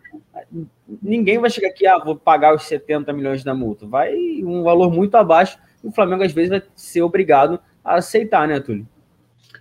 É, eu estava até ontem, né, eu bati uma matéria, tem um site, nunca vi isso. O cara é jornalista e também é diretor do Ajax. E aí é o. Cadê o nome do malandro aqui? É o Nicolo Esquira. Ele, ele, colocou, ele colocou no site dele, né? Além de. A galera tá até comentando aí de que o nome do Hugo foi aprovado pelo Van der seja, nem tem aprovação do Van já é meio caminho andado. É, e, ele, e ele cita ali no seu site que o, o, o, Ajax já montou, já tem os componentes da operação Hugo Souza, de que eles é, esperam, é, vão chegar no Brasil nos próximos dias, e ele diz que a proposta gira em torno de 20 a 25 milhões de euros, tá? A, a, segundo o cara informou, o cara é diretor lá do, do, do Ajax, né? É, ele fala aqui, ó, emissários do Ajax chegarão ao Brasil nos próximos dias para negociar a compra é, com o Flamengo o Mengão tentará resistir, que eu acho difícil, né? Já que uma liquidação de verão levaria o clube a perder o goleiro titular em plena Libertadores e no meio da temporada. Mas o apelo da Europa com oferta de 20 e 25 milhões de euros pode ser irresistível para Hugo. Quem sonha em se tornar grande na Europa, onde tem sido seguido nos últimos meses pelo Milan e retransando os passos de um grande ex do Flamengo, um certo Júlio César. Então, assim, se for, é, ontem eu até tinha, cadê? Né, que dá 20, 25 milhões entre 133 a 167 milhões. Irmão, se os caras chegarem com 20 milhões, vão levar. Tem nem conversa. Na hora, entendeu? Já bate a meta do que o Flamengo precisa vender. É, já vai. É, não tem, não tem como não vender. E eu estou trazendo aqui, já, já, já hoje, né? Depois dessa matéria ontem, dessa notícia, desse site lá do Nicolo Esquira, a imprensa holandesa tá agora, como a gente acabou de ler aqui a, a matéria lá do, desse portal, está começando a dar, ou seja, a coisa está forte e, e, e, se for esse montante mesmo, cara, assim, não tem, não tem como segurar. E aí entra, aí volta aquilo para concluir que eu estava falando sobre a questão de trazer o gatilho e tal, que o Flamengo vai, aí sim, pô, beleza que o Flamengo não vai ficar com todo esse dinheiro, né? Eu não sei nem se o Flamengo tem 100% dos direitos econômicos do, do, do Hugo, mas, pô, mesmo assim, é muita grana. E, e aí sim, uma parte dessa grana tem que tirar para poder trazer um goleiro. E aí você pode olhar com mais carinho o, o mercado para você trazer um goleiro que você possa fazer um investimento maior uma, é, com uma qualidade também né, equivalente ao Diego Alves, por exemplo. Né? A gente, ontem o pessoal até citava alguns nomes, ah, mas fulano é tanto, fulano. Aí agora teria um dinheiro para poder investir num goleiro. E e eu não vejo o Flamengo. Eu também acho que chegar com 10 milhões, dificilmente também o Flamengo seguraria. Mas, pô, o Hugo tá com moral lá. Então, qualquer momento pode chegar essa, essa proposta. E se for aí, entre 133 e 167 milhões. Beijo, Hugo. Não tem jeito. Ah, não tem jeito. E sobre a multa, a multa dele é superior a 470 milhões. Aí, aqui, ó, o Vicente Flá tá falando aqui, ó, que o, Hugo tem, o Flamengo tem 90, o Hugo tem 10. Então imagina dessa grana aí o Flamengo levar 90%. Pô, tá bom pra. Pois é, a multa dele é de 70 milhões de euros, mas tão, o clube está entendendo, é, segundo informações né, de outros portais, o Ajax está preparando uma proposta entre 20 e 25 milhões. A quantia que pode gerar de em torno, Paulinha, de 133 milhões de reais a 167 milhões de reais. Aí, filho, não tem jeito, né? Vai com Deus, né? Boa sorte seja feliz e é isso. Obrigado pelos serviços prestados. Como eu estava falando durante a fala do Túlio, que eu dei uma interrompida nele, tendo essa proposta. Eu já te interrompi várias vezes hoje, pô, para ficar à vontade. Tendo essa proposta, o Flamengo bate a meta. Na real, ultrapassa a meta, né? Porque já negociou o Lincoln, já negociou o Yuri César, então já foi um dinheiro que caiu, né? Já pingou uma graninha. Sendo esse valor, essa, essa negociação milionária, o Flamengo não só bate, como ultrapassa é, a meta de, contra... de, de venda de jogadores. E aí, eu acho que isso se concretizando, tem mais um fator. A gente pode dar uma respirada, dar uma relaxada no sentido de Bom, não, não corremos. Peraí, que eu vou, eu vou concluir o que eu tô falando. Não corremos mais o. Não temos mais a obrigação de vender um titular absoluto. Não temos mais a obrigação de vender um medalhão. Por quê? A meta já foi alcançada. Quando a gente debate uma possível venda de um medalhão, a gente falava muito por, obviamente, dependendo da proposta que você não consegue segurar. Esse é um ponto. Mas a gente falava muito que existia essa possibilidade porque o Flamengo tinha um orçamento a cumprir, né? Foi até a fala do Braz quando falou sobre. A gente tem um orçamento a cumprir, nós precisamos chegar a tais valores e pode ser que a gente tenha que vender um medalhão. Se esses valores pelo Hugo se concretizarem, com as outras negociações que já pingaram, o Flamengo bate essa meta. E aí você pode dar uma respirada no sentido de, bom, se a gente alcançou o que a gente precisava, não temos a obrigação e a necessidade de vender um medalhão. Então, acho que ainda tem esse ponto de vista. Agora, será que eles vêm com essa grana toda? Vamos esperar para ver. Se for isso mesmo, beijo, Hugo. Obrigada por tudo. Acho que você tem um enorme potencial. É, queria que você ficasse aqui mais tempo, mas esses valores, amigo, que seja muito feliz na Europa, não tem como a gente negar, né? É, e aí, Túlio? 133 milhões a 168. Muito dinheiro, é, já. Pode escolar aqui. A produção concor, é, trazendo aqui a informação que o Hugo Souza pode se tornar a contratação mais cara da história do Ajax, né? Caso seja por 25 milhões, a mais cara por enquanto é o Haller, o Haller, atacante que hoje está até na, na, no West Ham do, do, da Inglaterra foi 22,5 milhões. O segundo foi o David Neres. Ou seja, tem o Anthony também, que custou 15,75. É, como é que é, né, Túlio? A gente ficar. Assim, é um goleiro, a gente brincou ontem, pô, é um goleiro, será que vale isso? Mas é, o, essa informação que a produção trouxe hum, reforça ainda mais que não tem como segurar se realmente o Ajax fizer essa proposta. É, ontem, até quando a gente estava debatendo sobre essa possibilidade, essa sondagem no Hugo, eu achava, achava difícil uma proposta, por exemplo, de 20 milhões, né, de, nessa casa, né? 16, 17, 20 ou 25 milhões pelo Hugo, por, justamente pela, pela, pela, pela lista né, de contratações mais caras da história do Ajax. Não é um clube de investir muita grana, sair comprando, gastando dinheiro à torta e à direita, principalmente mirando somente um alvo e investindo tudo ali. É, mas o que corroborou para mim, que deu confiança de que há essa possibilidade de um investimento, que aí vão botar, se os caras pagarem 20 milhões de euros, ele vai ser a terceira contratação mais cara da história, né? Vai perder lá para o Haller, que você falou, o Davi Neres, né? O, aí ele fica na frente lá do Su, Sulesmani e o Blind, é Blind, e o Antônio. Esse Antônio aí, ó, Antônio de São Paulo. Fica na frente dessa galera. Então, assim, é, é aí quando eu vi lá o cara, jornalista, diretor, como é que pode? Imagina um diretor do Flamengo tendo um site. Isso aqui no Brasil não aconteceria. O cara tá lá dentro, né? Revelando que tem uma operação, colocando a, a, a, os possíveis valores. É, e aí eu, eu, eu levei fé na parada. Então, assim, é história mesmo. Lógico, né, assim, o Van der Sar deve ter uma visão que a gente não tem, que ninguém tem. Cara especialista da posição vai falar assim: ó, você pode investir ali 20 milhões de euros naquele goleiro, porque ele tem um potencial enorme. E hoje a gente vê cada vez mais é, os caras vindo aqui pegando praticamente jogador da base. A gente tem vários aqui. Renier tinha acabado de subir, foi embora. O, o Vinícius Júnior na base, né? Ele subiu para o profissional porque foi até uma imposição de contrato. Falou, enquanto ele não, não vai, vão botar, vai botando ele para jogar. Tinha 16 anos, né? Um moleque de 16 anos. Então, cada vez mais cedo, os clubes de fora estão vindo buscar e, bus e pagando caro. Pagando caro. Né? Então, assim, vai surpreender realmente. E talvez, se colocar aí, acho que vai ser o goleiro mais caro, da, é, o goleiro vendido pelo Flamengo mais caro da história. Aí agora eu volto para vocês o seguinte: Júlio César, se fosse sair hoje do Flamengo ser vendido, quanto que valeria hoje? Quantos milhões de euros valeria hoje o Júlio César, meu irmão?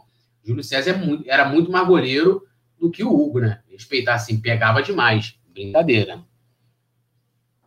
Pois é, então é um assunto complicado. A gente não quer, mas se tiver que vender, eu acho que também não, o Flamengo não deve fazer nenhum é, nenhum tentar travar o negócio, até se for 15, se for 14, Túlio. E Paula, na minha opinião, tem que ser vendido. Vou dar um giro no chat rapidinho, tem Lucas Ponte, Vicente Flá, James Léo Borges, Erivaldo, Marcelo Assis, falando que o Hugo pode ser o novo Dida. Não sei, de repente o Ajax pode estar olhando com esses olhos assim, para também fazer uma futura venda. É, Urubu Reis falando aqui com o Yuri Reis, Urubu Reis falando com o Yuri Reis, Hudson Firme, também está aqui o Gustavo Linares concordando com a Paulinha, o Peixe Frito do Mengão, Renato Sandiordi falando que é isso, Paulinho, todo mundo concordando, Paulinha está com moral hoje. E vou trazer uma notícia que saiu agora no fim da noite, foi até o Globoesporte.com que trouxe, a gente vai fazer porque é do Rodolfo Landim. Ele ainda não se posicionou oficialmente. Vai ser o, ó, primeira ah. mão, vai ser o candidato, pô, candidato à reeleição. Pronto, isso aí é sinaliza é o candidato. É, o, é teve uma reunião que ele falou com aliados. O que já estava já nos bastidores, eu vou dar o, a planta para vocês aqui, já estava nos bastidores a conversa, é o nome mais forte. É, o Landim, apesar de que a gente, eu mesmo critico várias coisas aqui da gestão, assim como criticava nas outras, mas é um cara muito bem quisto né, por muitas pessoas, é um cara que se expressa muito bem, que, e, e é um cara, rapaz, vamos dizer assim, um cara que consegue conciliar as coisas. Ele, você vê que ele, você nunca viu ele chegar, ofender algum ex-presidente, algum desafio. É um cara, é um gentleman, né? O, o Landim. Acho que o problema é, é, algumas pessoas que ele tem no entorno. Então, é, justamente para não ter até alguns problemas, né? Vamos dizer assim, de ah, se ele não vier candidato, vai apoiar quem? Né? Apesar de que tinha um acordo, ele estava esperando realmente algumas reuniões. Essa, não, inclusive, não é a primeira, outras reuniões foram feitas para amadurecer, porque Muitas pessoas querem que ele seja o candidato à reeleição. Então, o Landim vai ser o candidato à reeleição da, da direção. Não sei se eles vão manter a, a, a cor da, da, da outra da, da, outra eleição, mas sinaliza. Ele é o candidato à reeleição. Crava aí. Essa reunião de hoje foi só a formalidade, pô. Então, aí o Túlio já falando, trazendo também para gente. Paulinha, que é aquilo, né? Rodolfo Landim vem para tentar a reeleição. Como é que você vê essa situação? Teve pontos que foram bons, teve pontos que não foram bons. Como é que você avaliou os primeiros três anos? Três anos não, né? Dois anos e três meses aí do, do Rodolfo Landim, que vai até dezembro, e se você acha que ele é, ele é favorito, como você vê a candidatura do Rodolfo Landim, que é o atual presidente do Flamengo? João, eu acho que assim, o balanço do, do do mandato do Jim foi muito positivo.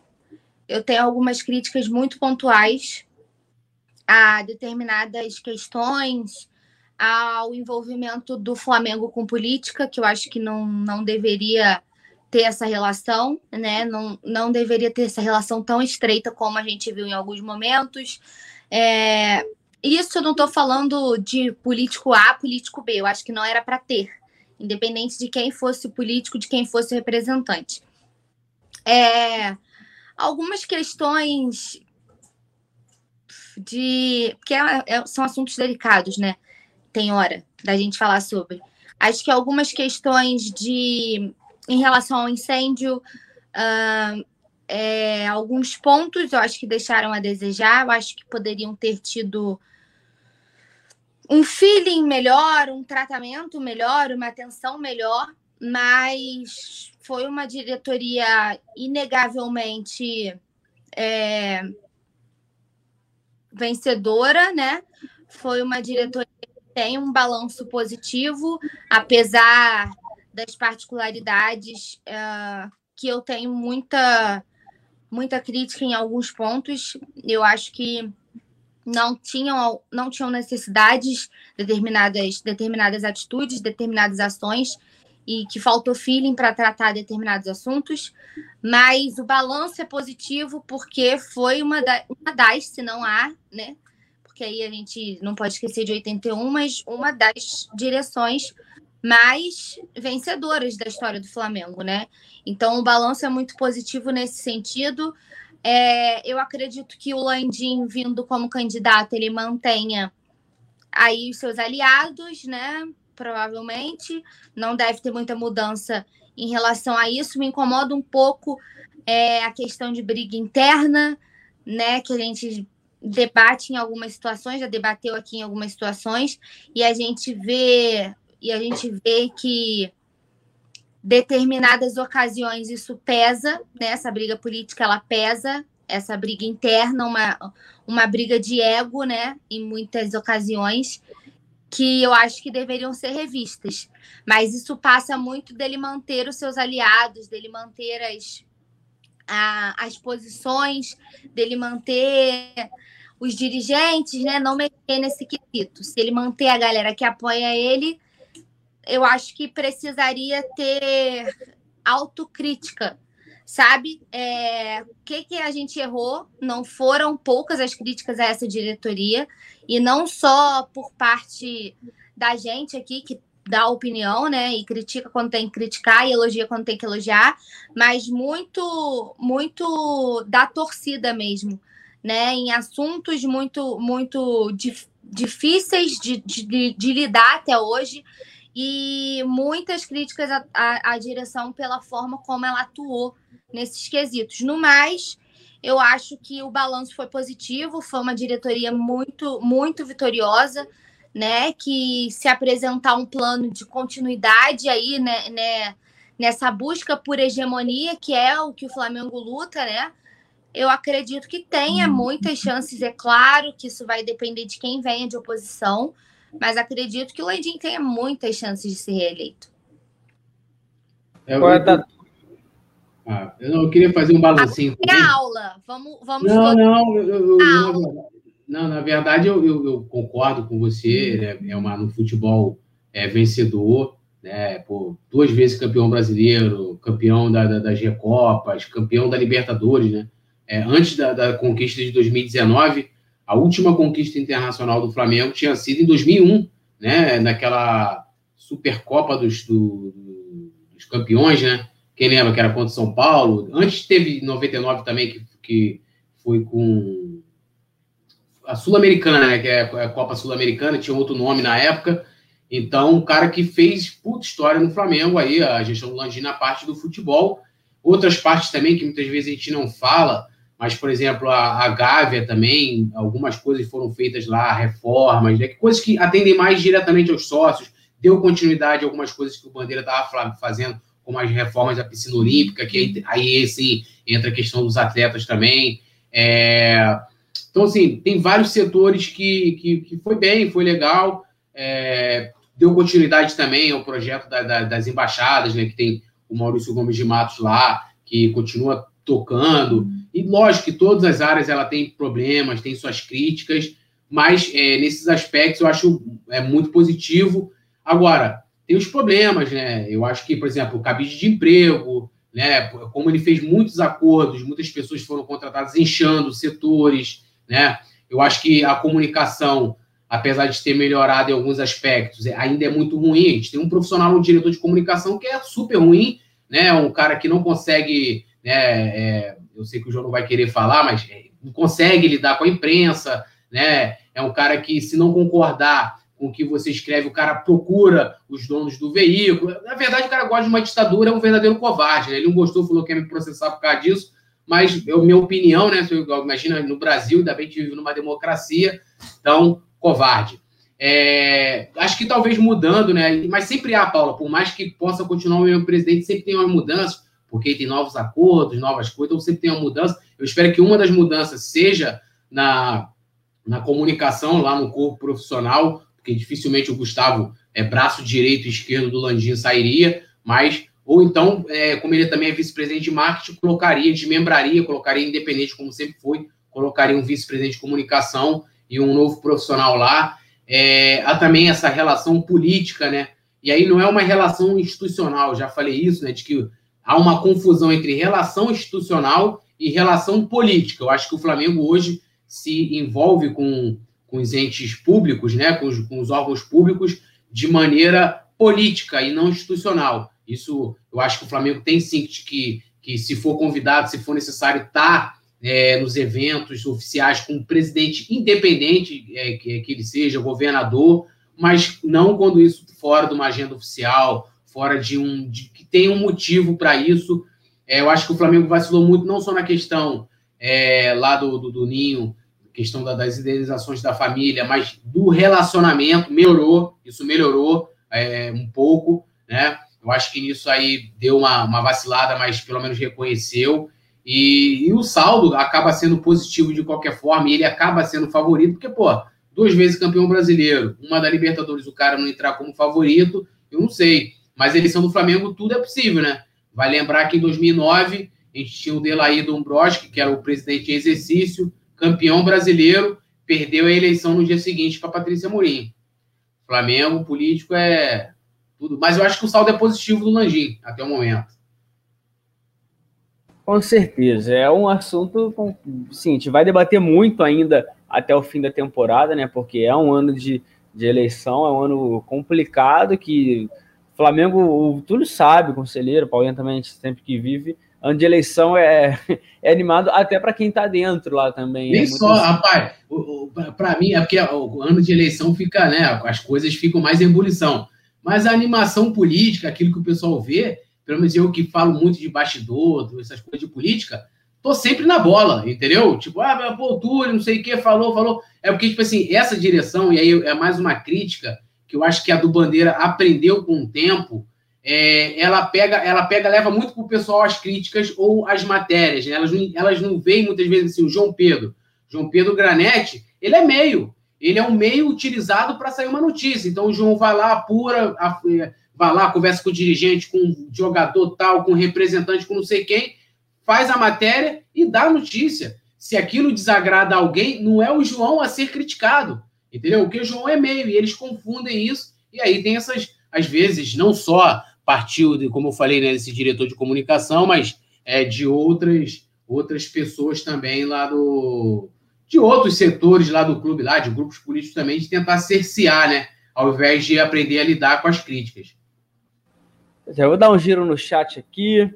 É, mas quem? Erivaldo Silva, o Hudson Firme, Peixe Frito também é, falando aqui. Vicente Flá, que tá dando vapo na rapaziada, é isso. Gustavo Linares, James Léo Borges, Thiago Pereira. Então, Hoje foi. foi ter, a semana tá boa de assunto, tá polêmica. Tem jogo na sexta-feira, rapaziada. Deixa o like, se inscreve no canal que é muito importante, compartilha com todo mundo. Túlio, Paulinha, mais uma vez um prazer fazer o programa com vocês. Uma boa noite, principalmente para vocês. Já, não, já vai pedir para acabar, não, né? Temos é, várias... óbvio. Paulinha, um beijo. Seu boa noite, seu destaque final. Um beijo, João. Tô te esperando cantar para encerrar nosso programa com com esse momento maravilhoso que eu aguardei. Eu e o pessoal do chat aguardamos ansiosamente pela sua música. É, um beijo para o Túlio, para a produção, para todo mundo do chat. Um abraço, obrigada pela audiência. Amanhã tem resenha pré-jogo. pé quente. Quero todo mundo aqui com a gente. Não esquece de deixar o like nesse vídeo, que o like tá muito baixo. E vocês sabem o mantra do Coluna a cada mil likes. Gol do Rodrigo Muniz, enquanto o Gabigol não está de volta. Então, por favor, façam questão de deixar like. E amanhã, às 8, estamos de volta com resenha pré-jogo. Vou me despedir, porque agora eu vou ficar de boa, que eu, hoje eu vou descansar minha voz, porque quem vai encerrar este programa é o nosso digníssimo JP. Túlio, tamo junto. Pode encerrar pra gente, fecha a conta. eu só quero dá pra mudar a música? Dá pra mudar a música? Tem que ser aquela. Não, pode ser aquela, pô. Aquela pode maravilhosa. A que você quiser, meu amor. É, é, tá. é, é hoje, hoje, é o dia do JP cantar. Um boa noite, Rato. Valeu, produção. Paulinha, um beijão para todo mundo. A galera que tá aqui no chat. Tudo contigo, João. Deixei o tempo todo. Pode cantar a música inteira. Não, vocês vão dançar, né? Não, vou cantar claro. só é um pagodinho, é um pagodinho, pagodinho é que, é que, é que... É, pagodinho. Eu ia cantar o Gamadinho, que é um, que é um amigo assim que, que eu gosto, mas vou vou cantar que eu prometi ontem pra galera. Pode, quando quiser? Pode. Isso, Paulo, a gente tem que fazer tipo aqueles cantores de pagode dos anos 90, fazer aqueles passinhos, sabe? Vai, vou, vou, até pegar aqui, eu vou imitar Catinguelê aqui, peraí. Peraí. Aqui, ó, estilo pagode anos 90. Aquele óculos pra cima. Ah. Deixa eu ver, tô sem óculos aqui, que tô sem óculos, mas. Vou, vou começar a fazer o controle aqui de, de pandeiro. é. Deixa eu ver a letra para não errar, para não ficar feio, né? Produção, no meio da música tu encerra. Vou começar. Não, pode, deixa ele cantar, produção. Não, não tem história nem inglês. Você é minha matéria preferida. Matemática, português. Tô tentando encontrar uma saída. Tá bom, tá bom. Boletim, termina o refrão. Só nota... Cadê? Só nota azul, mas que desilusão nos assuntos do amor eu tô de recuperação. Maravilhoso! Por isso que ele, que ele repete a catequese, galera. É por amor, entendeu? É, vambora. Tchau, professor. Pô, aqui, ó, estilo raça negra. Manda aí o DJ pra fechar. Diga, diga, diga. Não, é uma por noite. Tá maluco? Então, amanhã é você que vai cantar de novo? Não, amanhã é Paulinha. É. Tamo junto. Tamo junto. Dig, dig, dig.